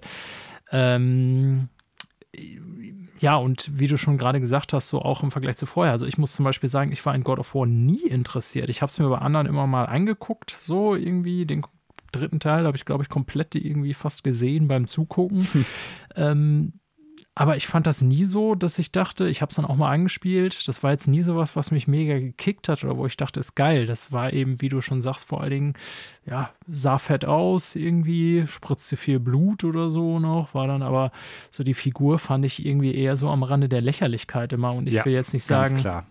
will jetzt nicht sagen, dass mich 2018 das äh, God of War irgendwie zu Tränen gerührt hat, aber ich muss schon sagen, dass da definitiv, äh, auch wenn man äh, diese ganzen Witze im Internet und Memes mit Boy, Boy, ne, Boy. Das, genau, ähm, dass das irgendwie so ein bisschen zum Meme verkommen ist, ähm, ist es ja schon so gewesen, dass, wie du sagst, dass so die Erzählung und auch die Charakter da auf einer ganz anderen Ebene funktionierten. Und es gab schon auch Momente in dem Spiel, wo ich echt gerührt war, muss ich ganz klar sagen. Ja, definitiv. Gebe ich dir ganz klar recht. Also, ohne jetzt zu spoilern, es gibt so ein, zwei richtig subtile Szenen, die aber super, super gut funktionieren. Der Anfang alleine auch schon. Ja. Ja. Also der Startbildschirm und wenn klar wird, was da eigentlich passiert und was du machst, die Super schaffen es wirklich in den ersten zwei, drei Minuten oder so, ist es ja, eine Szene zu präsentieren, die sehr emotional ist und trotzdem, finde ich, sehr gut funktioniert. Und dann folgt ein Bosskampf, der auch sofort richtig in die Vollen geht. Auf jeden Fall, ey, da habe ich Saugut. echt am Controller äh, gesessen und dachte, Alter, Ja. fuck, das Ding fordert mich ganz schön, was geht hier ab, ey? Sehr gut. Ja, ich habe ja eben schon gesagt, neues Kampfsystem. Ähm, ich mag das ja. Es ist im Prinzip ja das, das Dark Souls-Kampfsystem, wenn du es so möchtest. Ne? Also schwerer, leichter Angriff. Ja, genau, Äh, so du kannst bisschen, äh, so, also sehr da, danach an, daran angelegt. Auf der anderen Seite hat es auch ein paar Anleihen. Also wenn man die Valkyren legen möchte, da muss man schon auch äh, das ganze Gameplay drauf haben. Ja, also ich habe die Platin tatsächlich geholt und die letzte Valkyrie, die hat mich tatsächlich äh, einige Stunden, möchte ich sagen, gekostet an Ja. Zeit. Ne? Ähm, Ja, das dann- war schon so. Bist du gameplay-technisch war ich voll bist du gameplay-technisch schon bei einem Dark Souls-Boss gewesen. Ja, ja, aber die, das einer reichte mir auch, ehrlich gesagt. ähm, Okay. Naja, also ich höre daraus so ein bisschen aus deiner Beschreibung, also einerseits, dass wir beide das gut bewerten, das letzte God of War Ja, und die Messlatte hochliegt. Äh, auf der anderen Seite höre ich daraus, dass du es als letzten Titel jetzt nicht auf deiner Liste hattest, sondern Eigentlich, glaube ich, kannst du es dir schon denken. Und zwar aus den gleichen Gründen, warum du God of War gewählt hast, Ja. habe ich Horizon Forbidden West gewählt. Ah, okay, interessant. Wobei, Ähm, ja, sag erst mal. So, Ja. also wir haben noch kein definitives Release-Datum zu Horizon Forbidden West, aber es ist auch für 2021, wenn ich das richtig auf dem Schirm habe, angekündigt. Ähm, ich glaube aber auch, dass das definitiv kommen wird, denn Horizon Zero Dawn ist Anfang 2017 rausgekommen. Das heißt vier Jahre Entwicklungszeit, eine Engine, die steht, äh, eine grundlegende Welt, die schon steht. Äh, man hat einen Trailer schon gesehen mit ziemlich abwechslungsreichen äh, Sachen, der auch meines Erachtens nach super bombastisch vom Design und von der audiovisuellen Präsentation, gerade auch auf technischer Ebene, äh, mich geflasht hat. Das sieht alles aus wie etwas, was auch auf der PS5 und angeblich ja auch auf der PS4 laufen soll. Ne? Das ist ja auch für die PS4 angekündigt. Ähm, aber man hat halt schon so viel gesehen, dass ich denke, das ist ein äh, sicheres Spiel für 2021. Ne? Vier Jahre Entwicklungszeit und der Trailer, den man gesehen hat. Ähm, ja. Die, die Gründe, warum ich mich total darauf freue, ist, ich fand äh, den 2017er Teil schon super. Ich äh, fand die Welt super interessant, super spannend. Äh, die Roboter-Dinos fand ich mega cool. Äh, Das Kampfsystem hat Spaß gemacht. Es hatte teilweise Anleihen so von Monster Hunter, dass man halt wirklich sich gut überlegen musste, wie man auf bestimmte Dinos äh, oder Maschinen sind es ja eigentlich ähm, eingestellt sein muss, welche systemischen Sachen man da irgendwie braucht, welche Pfeile benutze ich, welche Waffen. Ähm, sehr dynamisches äh, Kampfsystem. Die Story fand ich interessant. Äh, war jetzt nichts irgendwie, wo ich sagen würde, das ist irgendwo Oscar- oder Pulitzer-Preis verdächtig oder so, bestimmt nicht. Aber auch die hatte so ein, zwei Momente, wo ich gedacht habe, das ist cool gemacht. Ne? Also ähm, gerade Aloy als Charakter, die so sehr klischeeartig irgendwie ausgestoßen ist, gerade in der ersten Hälfte des Spiels. Und dann irgendwann gibt es so einen Knick, dass äh, die Leute, die sie ausgestoßen haben, sie quasi jetzt nicht vergöttern, aber zumindest für irgendwas Besonderes halten. Das ist ja so ein, so ein, so ein typisches Klischee, was in vielen Videospielen vorkommt. Aber dann gibt es so eine Sequenz, wo die sich dann einfach umdreht und zu den Leuten sagt, ey, was soll das hier eigentlich? Äh, warum bin ich jetzt mit mal für euch so wichtig? Das kann es ja wohl nicht sein. Also natürlich nicht mit meinen Worten und ein bisschen eleganter inszeniert auch. Aber solche kleinen Momente haben mir gut gefallen. Es ist jetzt nichts, was von der Schreibe her unglaublich äh, extravagant oder preisverdächtig ist. Aber das hat für einen großen AAA Open World Titel doch gut teilweise funktioniert. Und wie gesagt, die Welt fand ich sehr interessant. Ja. Ähm, ja, also mehr vom Gleichen ganz gerne. Ne? Mehr Dinos, mehr Crafting, mehr äh, unterschiedliches Gameplay. Ich weiß jetzt gar nicht, wo ich das hernehme. Ich habe mal irgendwann, glaube ich, das Gerücht im Internet gelesen, dass auch mal geplant war, irgendeinen Multiplayer-Aspekt mit reinzubringen. Und es gibt tatsächlich in Horizon Zero Dawn auch so eine Jagdgilde, ähnlich ja. wie bei Monster Hunter. Genau, daran dachte ich jetzt Und auch. Das ist, glaube ich, die Story, die kursiert, dass das so ein bisschen Monster Hunter-Anleihen äh, mit reinnimmt.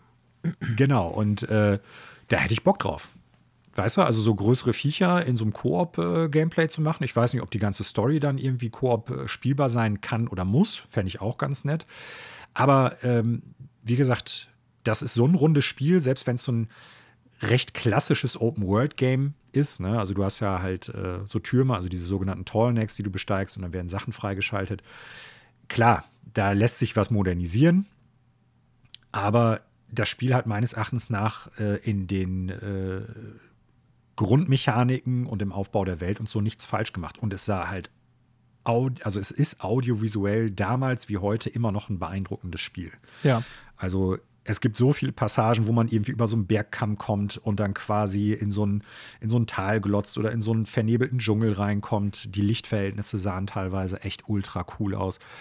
Ähm, ja, also insgesamt deshalb mein meist erwartetes Spiel von denen, die zumindest auch für 2021 angekündigt sind. Ja, also zuerst mal, ich glaube, und äh, das entspricht ja deiner Einschätzung, bei dem wirklich ziemlich sicher, dass es 2021 rauskommen wird, weil wir schon viel mehr darüber wissen und auch, wann es von der äh, Länge zum letzten Teil noch ein höherer Abstand ist. Ne? Also ich berechne bei dem wirklich schon äh, sicher damit, dass es dieses Jahr auch noch rauskommen wird. Ähm, anders als bei God of War, ne? da weiß man es halt nicht, aber ich glaube schon, auch wenn wir bei Horizon kein festes Release-Date haben. Das wird auf jeden Fall dieses Jahr rauskommen. Ähm, es ist bei mir tatsächlich äh, unter den dreien gelandet, die ich dann mhm. hier darlegen wollte. Ne? Das heißt, es ist so auf meiner, ähm, ich sag mal, nachfolgend Liste, die wir jetzt ja, glaube ich, noch einfach mal den einen oder anderen Titel nennen, ohne jetzt länger darauf einzugehen. Ferner liefen. Ferner liefen, so nennen wir es mal genau. Es ist auf meiner Ferner liefen Liste. Ähm, ja. Klingt wie ein schwedischer Reporter. Hallo, mein Name ist Ferner liefen. Genau. Äh, ich habe und das äh, muss ich jetzt zugeben, den 2017er Teil noch nicht durchgespielt, äh, weil zu dem Zeitpunkt, als es rauskam, Breath of the Wild raus war, was mhm. ich äh, wochenlang ja. gesuchtet habe, wie verrückt. Äh, ich wollte es dann immer wieder nachholen, habe letzten Sommer damit angefangen, bin dann aber durch irgendwas anderes wieder unterbrochen worden, habe da so, glaube ich, irgendwie 15, 20 Stunden Destiny? bisher rein. Ja, kann, kann gut sein. Irgendwie, ich meine, mich erinnern, äh, zu erinnern, dass ich in den Ferien angefangen habe und dann irgendwann wieder aufgehört habe, weil irgendwas anderes anlag. Ähm, wie auch immer, also ich hatte so, glaube ich, 15 bis 20 Stunden reingesteckt. Ich fand es bis dahin cool. Ähm, die Welt war sehr schön gemacht, finde ich. Ne? Auch so, mhm. dass man wirklich so das Gefühl hatte, dass es halt nicht einfach so irgendwie eine dahingeklatschte Landfläche, sondern dass irgendwie wirklich so die, äh, ich sag mal, Gebirge oder unterschiedlichen Regionen und so auch so ein bisschen äh, glaubhaft eingefügt waren. Äh, das mhm. Gameplay, mhm. gebe ich zu, war am Anfang echt ein bisschen gewöhnungsbedürftig, war dann so gerade in der Phase, wo ich reingekommen war, so nach zehn Stunden oder so, so richtig und das Gefühl hatte, das geht mir gut von der Hand, bevor ich es dann wieder, wie gesagt, zur Seite gelegt habe. Mhm. Ähm, was mir schon ein bisschen aufgefallen ist, so hübsch die Welt auch teilweise aussieht, ich finde, die Charaktere haben irgendwas seltsam Puppenhaftes. Ne, Gerade so Eloy ja, als Kind. Gesichtsanimation. Genau, sieht echt ja. super strange aus, wie aus so einer, ähm, ja, gerade wie gesagt, wo man sie am Anfang als Kind spielt, kommt einem vor wie aus so einer scary Puppenshow irgendwie aus den 80ern oder so. Das sieht alles so ein bisschen uncanny aus und nicht so richtig geil, finde ich, heutzutage mehr. Äh, nichtsdestotrotz. Jim Henson präsentiert Horizon. ja.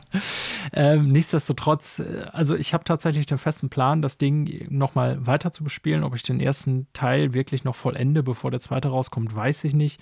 Wäre natürlich wünschenswert, da es ja auch an der Story anknüpft direkt.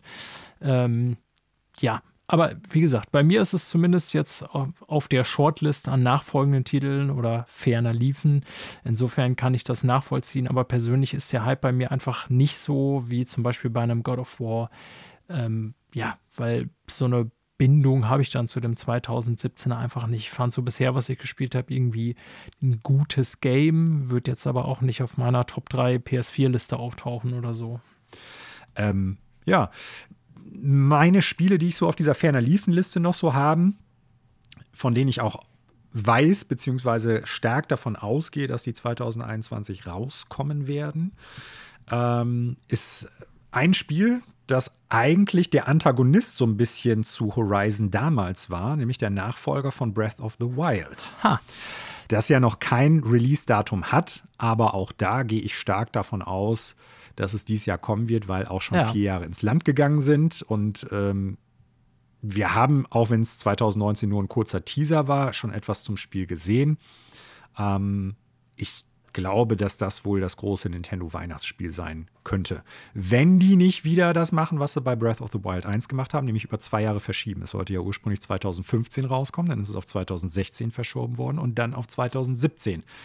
Ähm, ich glaube aber die Tatsache, dass wir sie jetzt schon anderthalb Jahre nicht mehr gesehen haben, spricht eher dafür, dass die schon mittlerweile jetzt sehr viel weiter in der Entwicklung sind. Weil Breath of the Wild hat man jährlich gesehen nach äh, der ursprünglichen Ankündigung ne, mit Ja, dem das äh, damaligen Trailer. Ja, also ähm, ich bin zwiegespalten gespannt auf das Spiel. Ja, pass mal so. auf. Äh, kann ich direkt was zu sagen? Dann ist es auch auf meiner. Ja, äh, lass mich doch Spiel- erst mal Ach so, Entschuldige, sagen, ich hab's ja vorgeschlagen, Ja, ja, äh, ne? äh, genau. Nee, ich dachte, du ähm, wärst durch. Nö, ich wollte ja eigentlich noch ganz gerne erklären, warum ich so zwiegespalten gespannt auf das Spiel bin. Ah, das okay. eine ist so, ich, dachte jetzt glaube, N- nee, also wie gesagt, ich, ich glaube, dass es dieses Jahr realistisch ist, dass es rauskommt. Ähm, nee, warum ich zwiegespalten bin, ist tatsächlich, auf der einen Seite war Breath of the Wild, also wirklich, das war nicht nur ein Schritt in die richtige Richtung, sondern da ist gleich ein 100-Meter-Lauf hingelegt worden für, das, äh, für die Marke Zelda, so auf vielen Ebenen, finde ich. Ne? Also das ist Ja. sehr viel moderner gewesen als Skyward Sword zum Beispiel. Äh, die Welt war insgesamt super schön. Ich mag den Grafikstil, ich mag die Designs, die die da reingepackt haben, also von den Charakteren über die äh, einzelnen Designs der Rüstung und Schwerter und sowas alles. Fand ich alles super cool. Ne? Ähm, ich fand sogar diesen etwas systemischen, fast schon äh, Immersive Sim-artigen Ansatz mit der Physik-Engine ganz cool. Ne? Also, dass du sagen konntest, ich äh, lege jetzt hier ein Feuer, damit hier vorne irgendwie was explodiert oder ich roll irgendwo einen Stein runter, damit irgendwelche Gegner da runterkommen oder sowas. Ähm, die Magiekräfte, die man hatte, das war alles auch ziemlich cool. Ähm, von daher bin ich positiv davon über, ähm, überzeugt, dass auch diese Sachen weiterhin drin sein werden auf einer gewissen Ebene, ne, dass auch da wieder interessante Möglichkeiten für Gameplay gibt. Ähm, so, das ist äh, von, von den positiven Aspekten des ersten Teils, glaube ich, werden wir auf jeden Fall das alles beibehalten.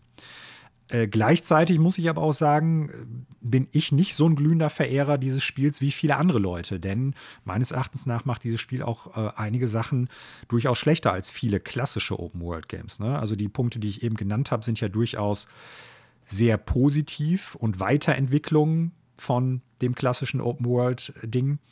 Äh, negativ finde ich aber zum Beispiel, man hat relativ wenig in der Welt. So, und damit meine ich nicht nur Nebenquests, von denen es nicht so viele gibt, oder Story-Quests, von denen es auch nicht so viele gibt, sondern ähm, es gibt halt wenig Sachen, die man wirklich entdecken kann. Also wenn ich jetzt auf einschneeiges Gebirge klettere, dann sieht das genauso aus im Norden der Karte oder im Osten wie im Süden oder im Westen. Ähm, man hat halt nicht wirklich viel Abwechslung in den Biomen. Ne? Also die Wälder sehen auch immer überall gleich aus. Äh, das ist so der, der erste große Kritikpunkt. Und es gibt wenig zu entdecken. Ne? Also man hat was ich zum Beispiel, finde ich, äh, bei Horizon eher hatte, wenig das Gefühl, dass man jetzt irgendwo was erkundet und was Neues entdeckt. Weil es gibt zwar so ein, zwei kleinere Siedlungen, die man finden kann, aber grundsätzlich hat man nichts davon, dass man die gefunden hat. So. Ja. Ne, also verstehst du, was ich meine? Du kommst nicht dahin und äh, kriegst irgendwie die Geschichte dieses Ortes mit oder triffst auf interessante Charaktere oder kriegst irgendwie ein besonderes Item, wenn du da was machst. Weil, und das ist der nächste richtig große Kritikpunkt, den ich an dem Spiel hatte, ähm,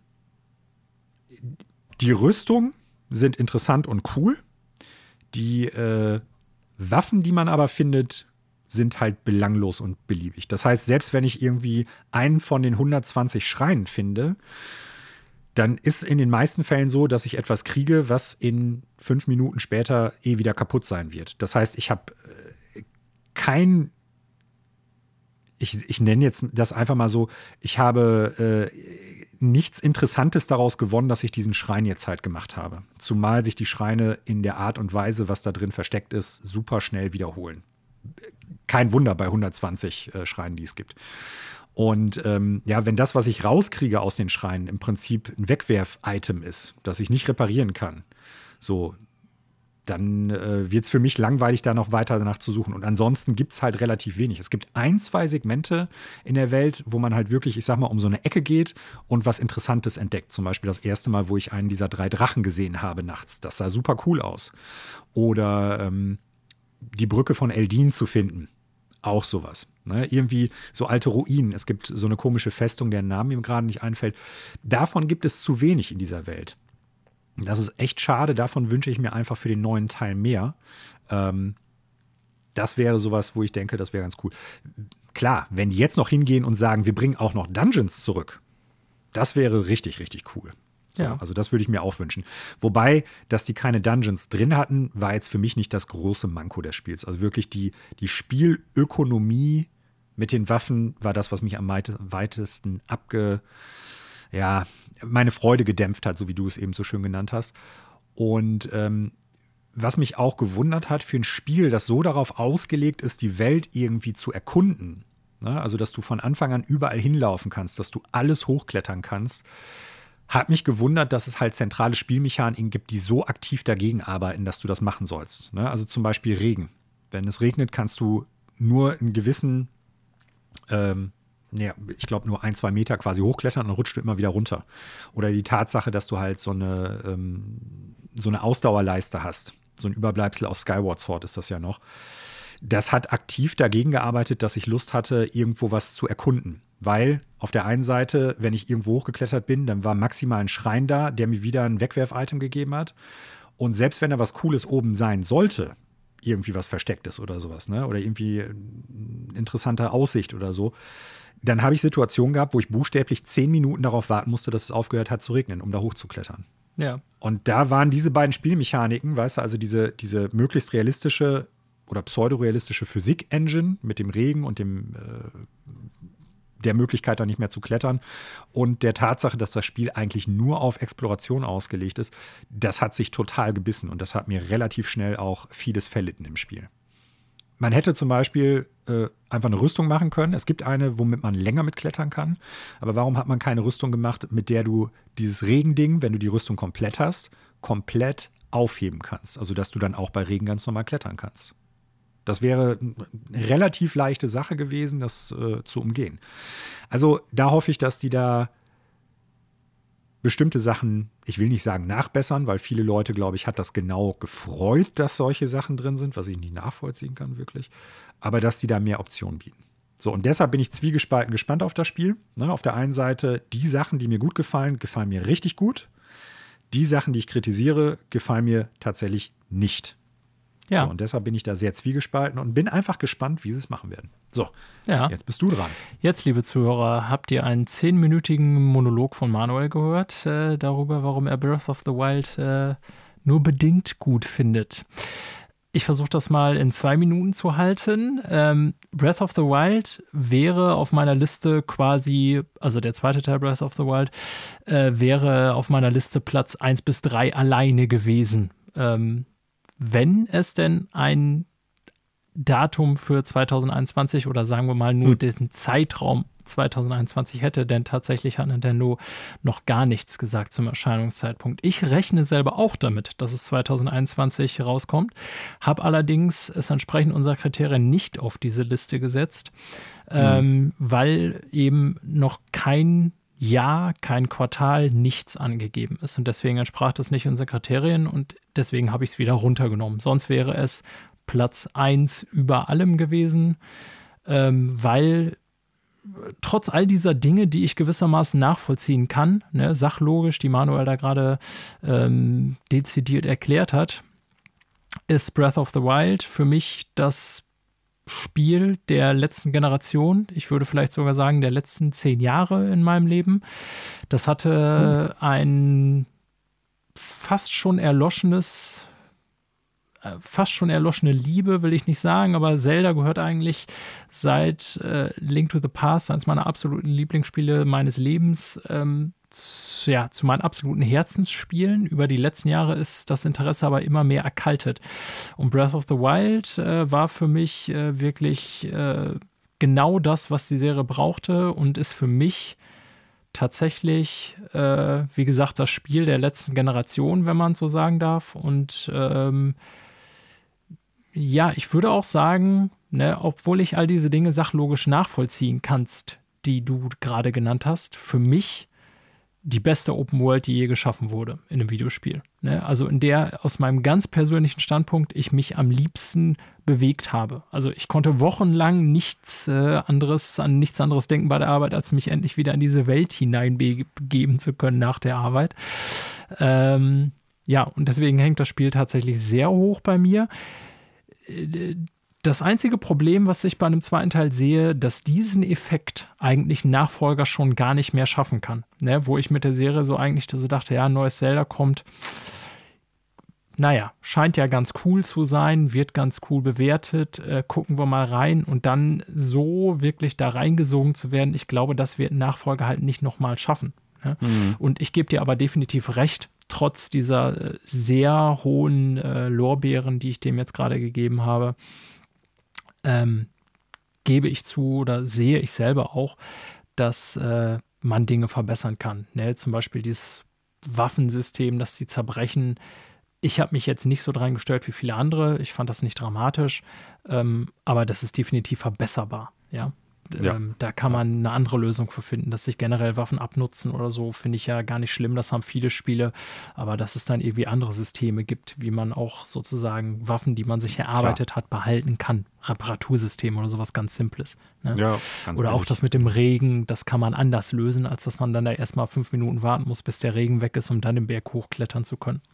Ja, ähm, subjektiv ist nicht mal gleich objektiv. Objektiv würde ich anerkennen, dass da ein paar Dinge zu verbessern sind. Äh, subjektiv ja. ist es für mich halt, wie gesagt, ein Spiel, was sehr hoch hängt und dementsprechend auch der Nachfolger. Ja, also Monster Hunter Rise hatte ich sonst noch auf der Shortlist. Äh, Horizon haben wir schon drüber gesprochen. Äh, Breath of the Wild jetzt auch ausführlich, den zweiten Teil. Hast du sonst noch was oder? Ja, ich habe noch zwei Spiele, wobei auch das sind eher so. Ich auch, die lassen sich nicht unbedingt jetzt die ja, also es sind jetzt nicht unbedingt die Spiele, wo ich sagen würde, okay, ähm, freue ich mich am meisten drauf, also auf das eine schon, aber das ist auch eigentlich ein Spiel, was schon existiert. Ah, ist bei mir auch Nämlich, so. Ich sag mal, ja, dann äh, ist das ja wahrscheinlich ein Name mit einer Zahl hinten nee, dran, nämlich nee, Cyberpunk nee, 2077. Achso, äh, nee, Cyberpunk habe ich tatsächlich nicht drauf. Ja, ah, stimmt. Ah, Obwohl okay. ich äh, selber noch äh, drüber sprach, dass es ja, ja, eigentlich müsste ich das ja. sogar auch noch mit draufnehmen. Wobei im Moment, muss ich, ich, sagen, ist meine Freu Vorfreude auf das Spiel fast schon ein bisschen erloschen. Also mm, ja, kann ich, kann ich durchaus nachvollziehen, weil es der, der Zeitgeist ebbt ja gerade auch so ein bisschen ab. Ja. Ne? Also vielleicht hat es damit ja auch zu tun, weiß ich jetzt nicht. Äh, aber bei mir ist es weiterhin so, ich habe Bock auf das Spiel, wenn es quasi in einem fertig spielbaren Zustand auf äh, der Series X oder der PS5 erscheinen ja. wird. So, und mehr brauche ich dazu jetzt gar nicht sagen. Genau. Das ist halt noch nicht da und es soll dieses Jahr kommen. Deshalb habe ich es quasi unter ferner Liefen mit aufgeführt. Es ist ja de facto eigentlich ein 2020-Spiel. Ja, ist so. es. Deshalb Witzig. Ja, wir wissen auch da noch nicht, wann diese Version kommen wird. Äh, und ja, mehr brauche ich über das Spiel eigentlich auch nicht sagen. Aber jetzt bin ich mal gespannt, welches Spiel du dann ja, quasi. Ich habe äh, auch äh, ein schon verfügbares äh, List auf der äh, Spiel auf der Shortlist, äh, was aber eben noch nicht auf Konsole verfügbar ist, nämlich der Microsoft Flight Simulator. Uh, und okay. ganz Spannend. ja, also es hat es nicht in die Top 3 geschafft, wie du siehst, aber ähm, tatsächlich, ich habe gestern noch einen Trailer gesehen zur Konsolenankündigung. Ne, es stand ja bisher nur 2021 irgendwie angekündigt. Ja. Ähm, und ich habe da richtig Bock drauf. Also ich glaube nicht, dass ich irgendwie hm. da das so simmäßig spielen werde, dass ich die komplette äh, Vorprozedur vor Flugstart zwei Stunden durchgehe und bla bla bla. Und dann, ne, ich werde da ziemlich casual Berlin, spielen. Berlin, Sydney. Ja, genau. Aber, In Echtzeit. Aber ich werde da ziemlich äh, casual spielen und habe da irgendwie Bock drauf. Einfach mal so ein Brains-Out-Spiel, so, wo ja. man sich die ganze Welt angucken kann. Ich bin ja auch so ein, äh, so ein Google Maps und Street View-Junkie, halt so ein Typ, der wirklich mal dann so in Städte und Gegenden reinschaut und so und sich das irgendwie anguckt, wie das alles aussieht. Und äh, das ist, glaube ich, so ein Bedürfnis, was dieses Spiel auch befriedigen kann, zumindest in gewisser Weise. Äh, was ist denn quasi dein, dein letztes Spiel? Ja, genau. Wir, haben, wir sind jetzt doch länger beim Appendix schon als geplant, der Top 3, aber ist ja nicht ja. schlimm. Ähm, und zwar, ich hatte ja so, ne, zwei Titel genannt, die bei mir so runtergefallen sind mit Monster Hunter Rise und Horizon. So ein Titel, von dem man einfach nicht weiß, Breath of the Wild, und ein Titel, der eigentlich ein alter ist, der dann wiederum für Konsolen erstmal rauskommt. Und ich habe noch einen, der ist so extra Kategorie. Ich bin sau gespannt im Sinne von, ich freue mich nicht drauf. Also ich bin aber, Wenn das jetzt der gleiche Titel ist, den ich auch habe, dann. Ja, ich äh, könnte es mir vorstellen. Ich bin sau gespannt, was Halo mich, Infinite wird.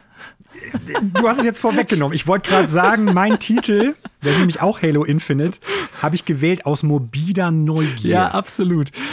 Also so. das, das war, glaube ich, muss irgendwie in Teilen Desaster gewesen sein, ne? Seit ja. Äh, dem Trailer und auch jetzt schon irgendwie nochmal wieder Game Director durchgewechselt und so. Und ich, ich glaube trotzdem, dass ich nachher ein Spiel spielen könnte, was ich geil finden werde. Aber ich bin so gespannt, was das wird. Es ist sogar, bei Deathloop bin ich mir eigentlich ziemlich sicher, dass es gut wird und was mich da erwartet. Genauso bei Ratchet und Clank. Ne? Also das sind eigentlich Dinge, auf die ja. freue ich mich, aber erwarte ich keine Überraschung. Aber ich glaube, unter mhm. all diesen Dingen, die wir gerade besprochen haben, ist so Halo Infinite das Ding, wo ich sagen würde, Alter, da weiß ich überhaupt nicht, was auf uns zukommt. Und ich bin super ja. gespannt, ob es Hit or Shit wird, so quasi, ne? Ja, da gebe ich dir vollkommen recht. Also, wie ich es eben schon sagte, bei mir überwiegt da einfach die morbide Neugier, weil es in jegliche Richtung gehen kann. Das ist irgendwo, obwohl es eigentlich schon jetzt Ende vergangenen Jahres ja rauskommen sollte, irgendwie so eine absolute unbekannte Größe. Ja. Ne? Also, das. Ähm, was haben die da die letzten Jahre entwickelt und wird es quasi jetzt, äh, ja, die, die erneuerte Wiederkunft äh, des Halo Christus oder wird es halt eher so, hätten wir den, den Halo Satan mal nicht an die Wand gemalt irgendwo, ne? Also ich bin super neugierig auf dieses Spiel. Ja. Ich für mich sehe tatsächlich in Infinite die große Chance für die Serie eben darin, dass die äh, das Ding da so ein bisschen neu erfinden wollen und auch, glaube ich, müssen. Ähm, denn diese, ich sag mal, altbekannte Mischung, die es im Grunde ja seit dem ersten Halo, glaube ich, schon gibt. Also, ich sag mal so, Kampagne, Multiplayer und dann noch so ein, ich sag mal, äh, kooperativer Multiplayer-Modus vielleicht. Ne? Das hat Halo jetzt seit Beginn an. Das ist aber, glaube ich, nichts mehr, mit dem man heute besonders kompetitiv sein kann. Mhm. Ne, immer noch ein paar Millionen Verkäufe, wohlgemerkt, ja, weiß ich. Ähm, aber ich glaube, die Serie müsste sich im Grunde neu erfinden. Neu erfinden. Und ja, da sehe ich, ich bei Infinite die große Chance, ja, dass sie das tatsächlich in irgendeiner Form hinkriegen. Ob die Lösung dann jetzt tatsächlich wirklich einfach ist, ja, wir machen das alles total toll Open World und dann ist es im Zeitgeist äh, der 10er und 20er, weil alles jetzt Open World ist. Ähm, das wissen wir natürlich noch nicht, aber in irgendeiner Art und Weise muss sich das Game neu erfinden, weil sonst wird es, glaube ich, immer mehr an Bedeutung verlieren. Ja, da gebe ich dir absolut recht. Ja, das war auch mein, äh, meine letzte Wahl quasi für das mit äh, Spannung erwartetste Spiel, was es nicht auf die Originalliste oder auf die äh, tatsächliche Liste geschafft hat. Ähm, es gibt noch einen ganzen Batzen anderer Spiele, die uns natürlich interessieren, auf die wir uns auch freuen, die dieses Jahr kommen. Viele Spiele, die noch gar kein Release-Datum haben, sowas wie Elden Ring, wo ich äh, super gespannt drauf bin, aber wo noch gar nicht klar ist, wann es kommen wird. So. Ähm, und ich auch denke, das wird dieses Jahr nicht mehr kommen. Aber das waren so die äh, Spiele, die uns jetzt erstmal am interessantesten erschienen. Yep. Damit kommen wir zu unseren abschließenden Vorhersagen für 2021. Wir werden unsere Kristallkugeln bemühen und einmal gucken, was wir so prophezeien können. Ähm, wir werden Ende des Jahres dann mal schauen, was ist davon eigentlich wahr geworden. Sind wir der neue Videospiel Nostradamus oder vielleicht doch eher der neue Videospiel Uri Geller? Ähm, na, gucken wir mal. Ja, dann fang doch mal an, Manuel. Ich darf anfangen, alles klar. Wir haben heute schon über ein Spiel gesprochen, äh, Breath of the Wild 2. Und äh, ich sage, das Spiel wird auf der gleichen Karte wie der erste Teil spielen, aber es wird eine Licht- und Schattenweltmechanik geben. Ne, ähnlich wie es bei A Link to the Past halt äh, schon ja. war, dass man im Prinzip die gleiche Karte hat, bloß äh, man wechselt im Prinzip in so eine Schattenwelt davon. So, und ich glaube, dass die auf der einen Seite dadurch Ressourcen in der Produktion einsparen und auf der anderen Seite halt trotzdem noch den Spielern, die den ersten Teil gespielt haben, etwas Neues bieten können. So, das ist meine Vermutung bzw. Befürchtung und damit auch meine Prophezeiung für die. Interessant. Die äh, erste Vorhersage, die ich habe auf der Liste, hängt nämlich zumindest mit Breath of the Wild zusammen.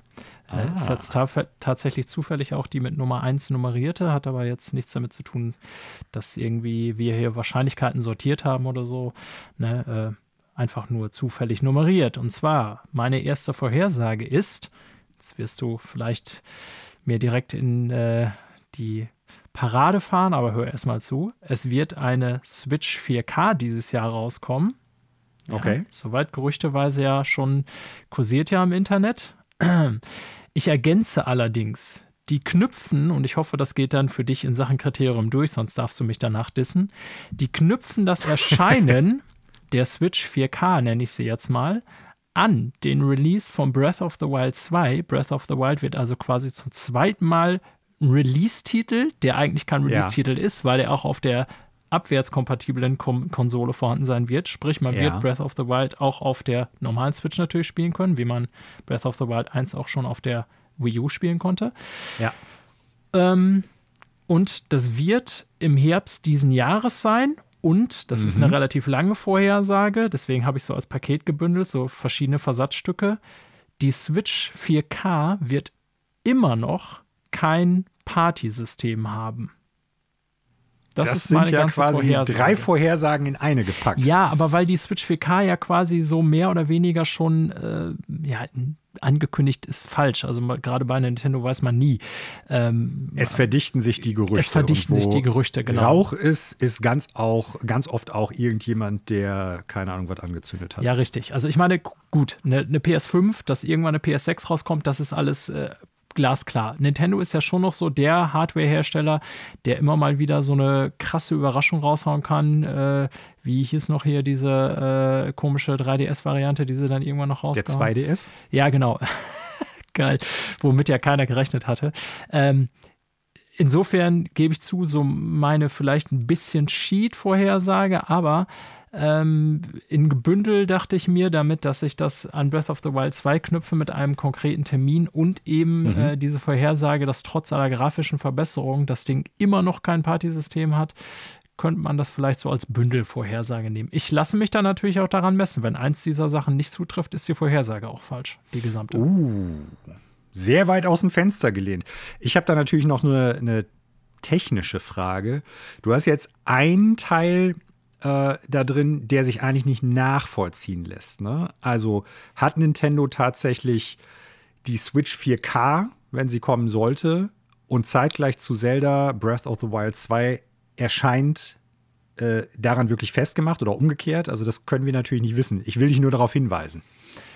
Also okay. wir können nicht nachvollziehen, ähm, ob die Kausalität da ist. Ja, okay. Aber ich, also, ja, wie soll ich das jetzt genauer definieren? Ich sag mal, äh, die, die kommen, kommen, zusammen raus. Die kommen zusammen raus, genau. Okay, äh, der Erscheinungs, mhm. Das Erscheinungsdatum äh, wird so um eine Woche das gleiche sein, äh, weil Breath of the Wild äh, auf den Tag genau will ich es nicht sagen, weil Breath of the Wild ja auch auf der normalen Switch rauskommen wird, gehe ich ganz fest mhm. von aus. Okay. Ja, spannende, spannende Vorhersage. Äh, das mit der 4K-Switch und dass das äh, so das Flaggschiff-Ding oder das Flaggschiff-Spiel dafür werden wird, das kann ich mir auch sehr gut vorstellen. Äh, ja, spannend. Meine nächste Vorhersage hat tatsächlich mit einem anderen Nintendo-Spiel zu tun. Und es ist eine, die mir eigentlich so ein bisschen eine Träne ins Knopfloch drückt. Nämlich, wir werden 2021 Metroid Prime 4 nicht spielen. Äh, aber wir bekommen als Wiedergutmachung Metroid Prime Trilogy HD. Und das ist tatsächlich nicht mehr, nämlich nur eine aufgebohrte HD-Version, kein Remake, kein äh, nicht wie Demon's Souls oder so, sondern es ist tatsächlich die GameCube und Wii-Variante, bloß dann in 1080p. Ich sehe, was du da tust. Das ist ja letztendlich auch, was du jetzt sagst, eine Verknüpfung mehrerer Dinge, ne? Ja. Okay, genau. Nur, dass wir das klar haben. Ja. Metroid Prime 4, glaube ich dir. Das ist natürlich das Ungewisseste von allem, was du jetzt gesagt hast. Metroid Prime Trilogie kursiert ja seit, ich weiß nicht wie vielen Jahren jetzt schon immer das Gerücht. Ja. Mittlerweile war ich irgendwie schon, glaube ich, selber fast schon nicht mehr dran, aber das, ich glaube, da hast, wirst du recht haben. Das könnte ich mir tatsächlich vorstellen. Eine nur aufgebaute Version. Hm. Ja, gut. Ich meine, die Mario Collection, wir haben noch drüber geredet. Ja, okay. Ich, ja, wahrscheinlich wirst du recht haben. Ja. Ja, was ist deine nächste Vorhersage? Ja, die ist ein bisschen. Ähm, die war erst oder ist im Grundsatz, glaube ich, zu grob, zu einfach und deswegen habe ich versucht, sie ein bisschen zu spezifizieren. Ich glaube, dass in Deutschland bis circa September keine PS5 auf Amazon länger als einen kurzen Moment verfügbar sein werden. Das heißt, wenn du, hm. ich sag mal, bis September auf Amazon guckst, PS5, wirst du in 99,9% der Fälle den äh, ausverkauft Reiter vorfinden. Ich mache es nochmal ein bisschen konkreter. Bis ein Jahr nach ihrem Erscheinen wird die mhm. PlayStation 5 nicht im Regelfall auf Amazon erhältlich sein. Also bis November. Bis ein Jahr. Sage ich jetzt einfach Boah, mal. krass. Kann sein, okay. dass ich damit falsch liege. Ich sage es jetzt. Ja, also um, nur aber das um, ist ja der. Ne, weil wenn ich jetzt sagen würde, ja, die Konsolen werden knapp sein, dann ist das eine Prognose, wie soll man die überprüfen? Ja, ja. Deswegen sage ich jetzt das, ein Jahr. Ja, kann ich nachvollziehen.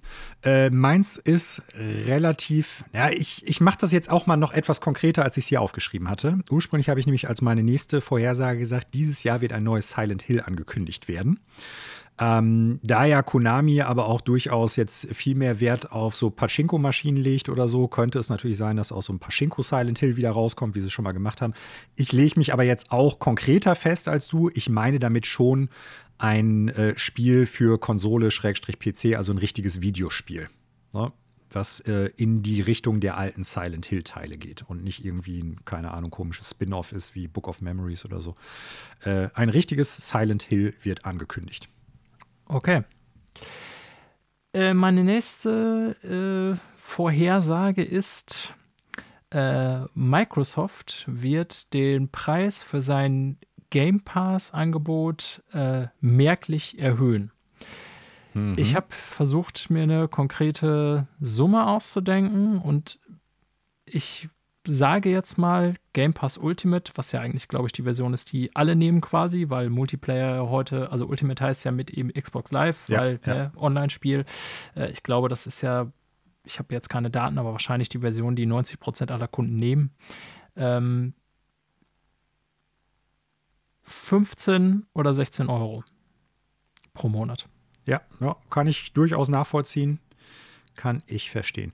Äh, meine vorletzte Vorhersage, ich habe nur noch zwei, äh, hat auch mit Microsoft zu tun und äh, damit, dass sie ihre tiefen Taschen dieses äh, vergangene Spielejahr aufgemacht haben und äh, ein bisschen Videospielhersteller gekauft haben. Und äh, ich glaube, dass dieses Jahr Microsoft IO Interactive, also die Hitman-Leute, kaufen wird. Okay, jetzt. Äh, langes Schweigen. Ja, jetzt kommen wir da so in so ein bisschen problematischen Bereich, weil sich das teilweise deckt mit meiner nächsten und letzten Vorhersage.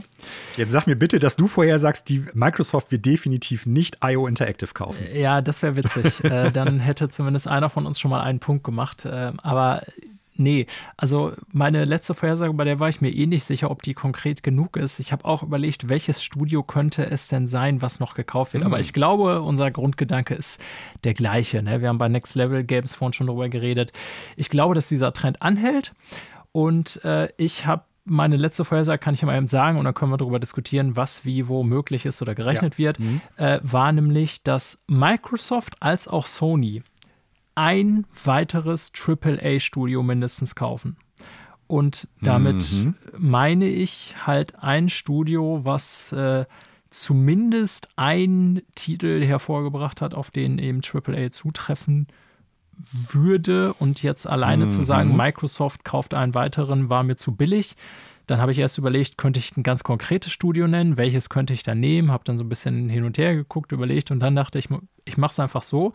Es ging mir um diesen Trend, dass der anhält und deswegen sage ich mindestens ein Studio wird von Sony und Microsoft gekauft, einfach weil das der neue Wettbewerb auf dem Markt sein wird. Ja.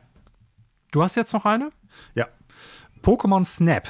Die User-Bewertungen für das Spiel werden unterhalb der 7 auf Meta und OpenCritic liegen. Ja, das äh, lässt sich ja ganz konkret nachvollziehen. Ja, ja. so. Okay. Okay.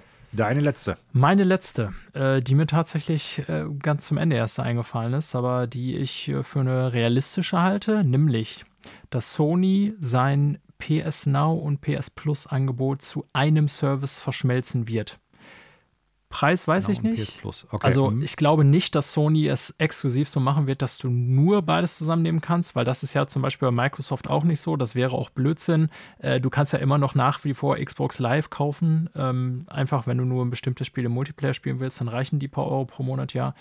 Äh, und irgendwas in der Art wird Sony auch machen, dass du einen Vorteil davon hast, wenn du beides nimmst. Ähm, ja, Punkt. Also wie das genau aussehen wird, kann ich jetzt so preislich oder so nicht bemessen und ob dann wirklich auch äh, du Spiele vermehrt runterladen kannst und nicht nur streamen kannst, da will ich mich jetzt nicht festlegen, aber ich glaube, dass die versuchen, diese beiden Services attraktiv zusammenzuführen, sodass Nutzer im besten Fall beide buchen. Mhm. Ja, spannende Vorhersage. Äh, kann ich mir durchaus vorstellen. Ich bin mal gespannt, was das Ende von 2021 äh, diesbezüglich zu uns sagen wird. Ich Wird habe sie hier notiert. zwei, Weiß auf Sachen? schwarz. Sehr, sehr gut.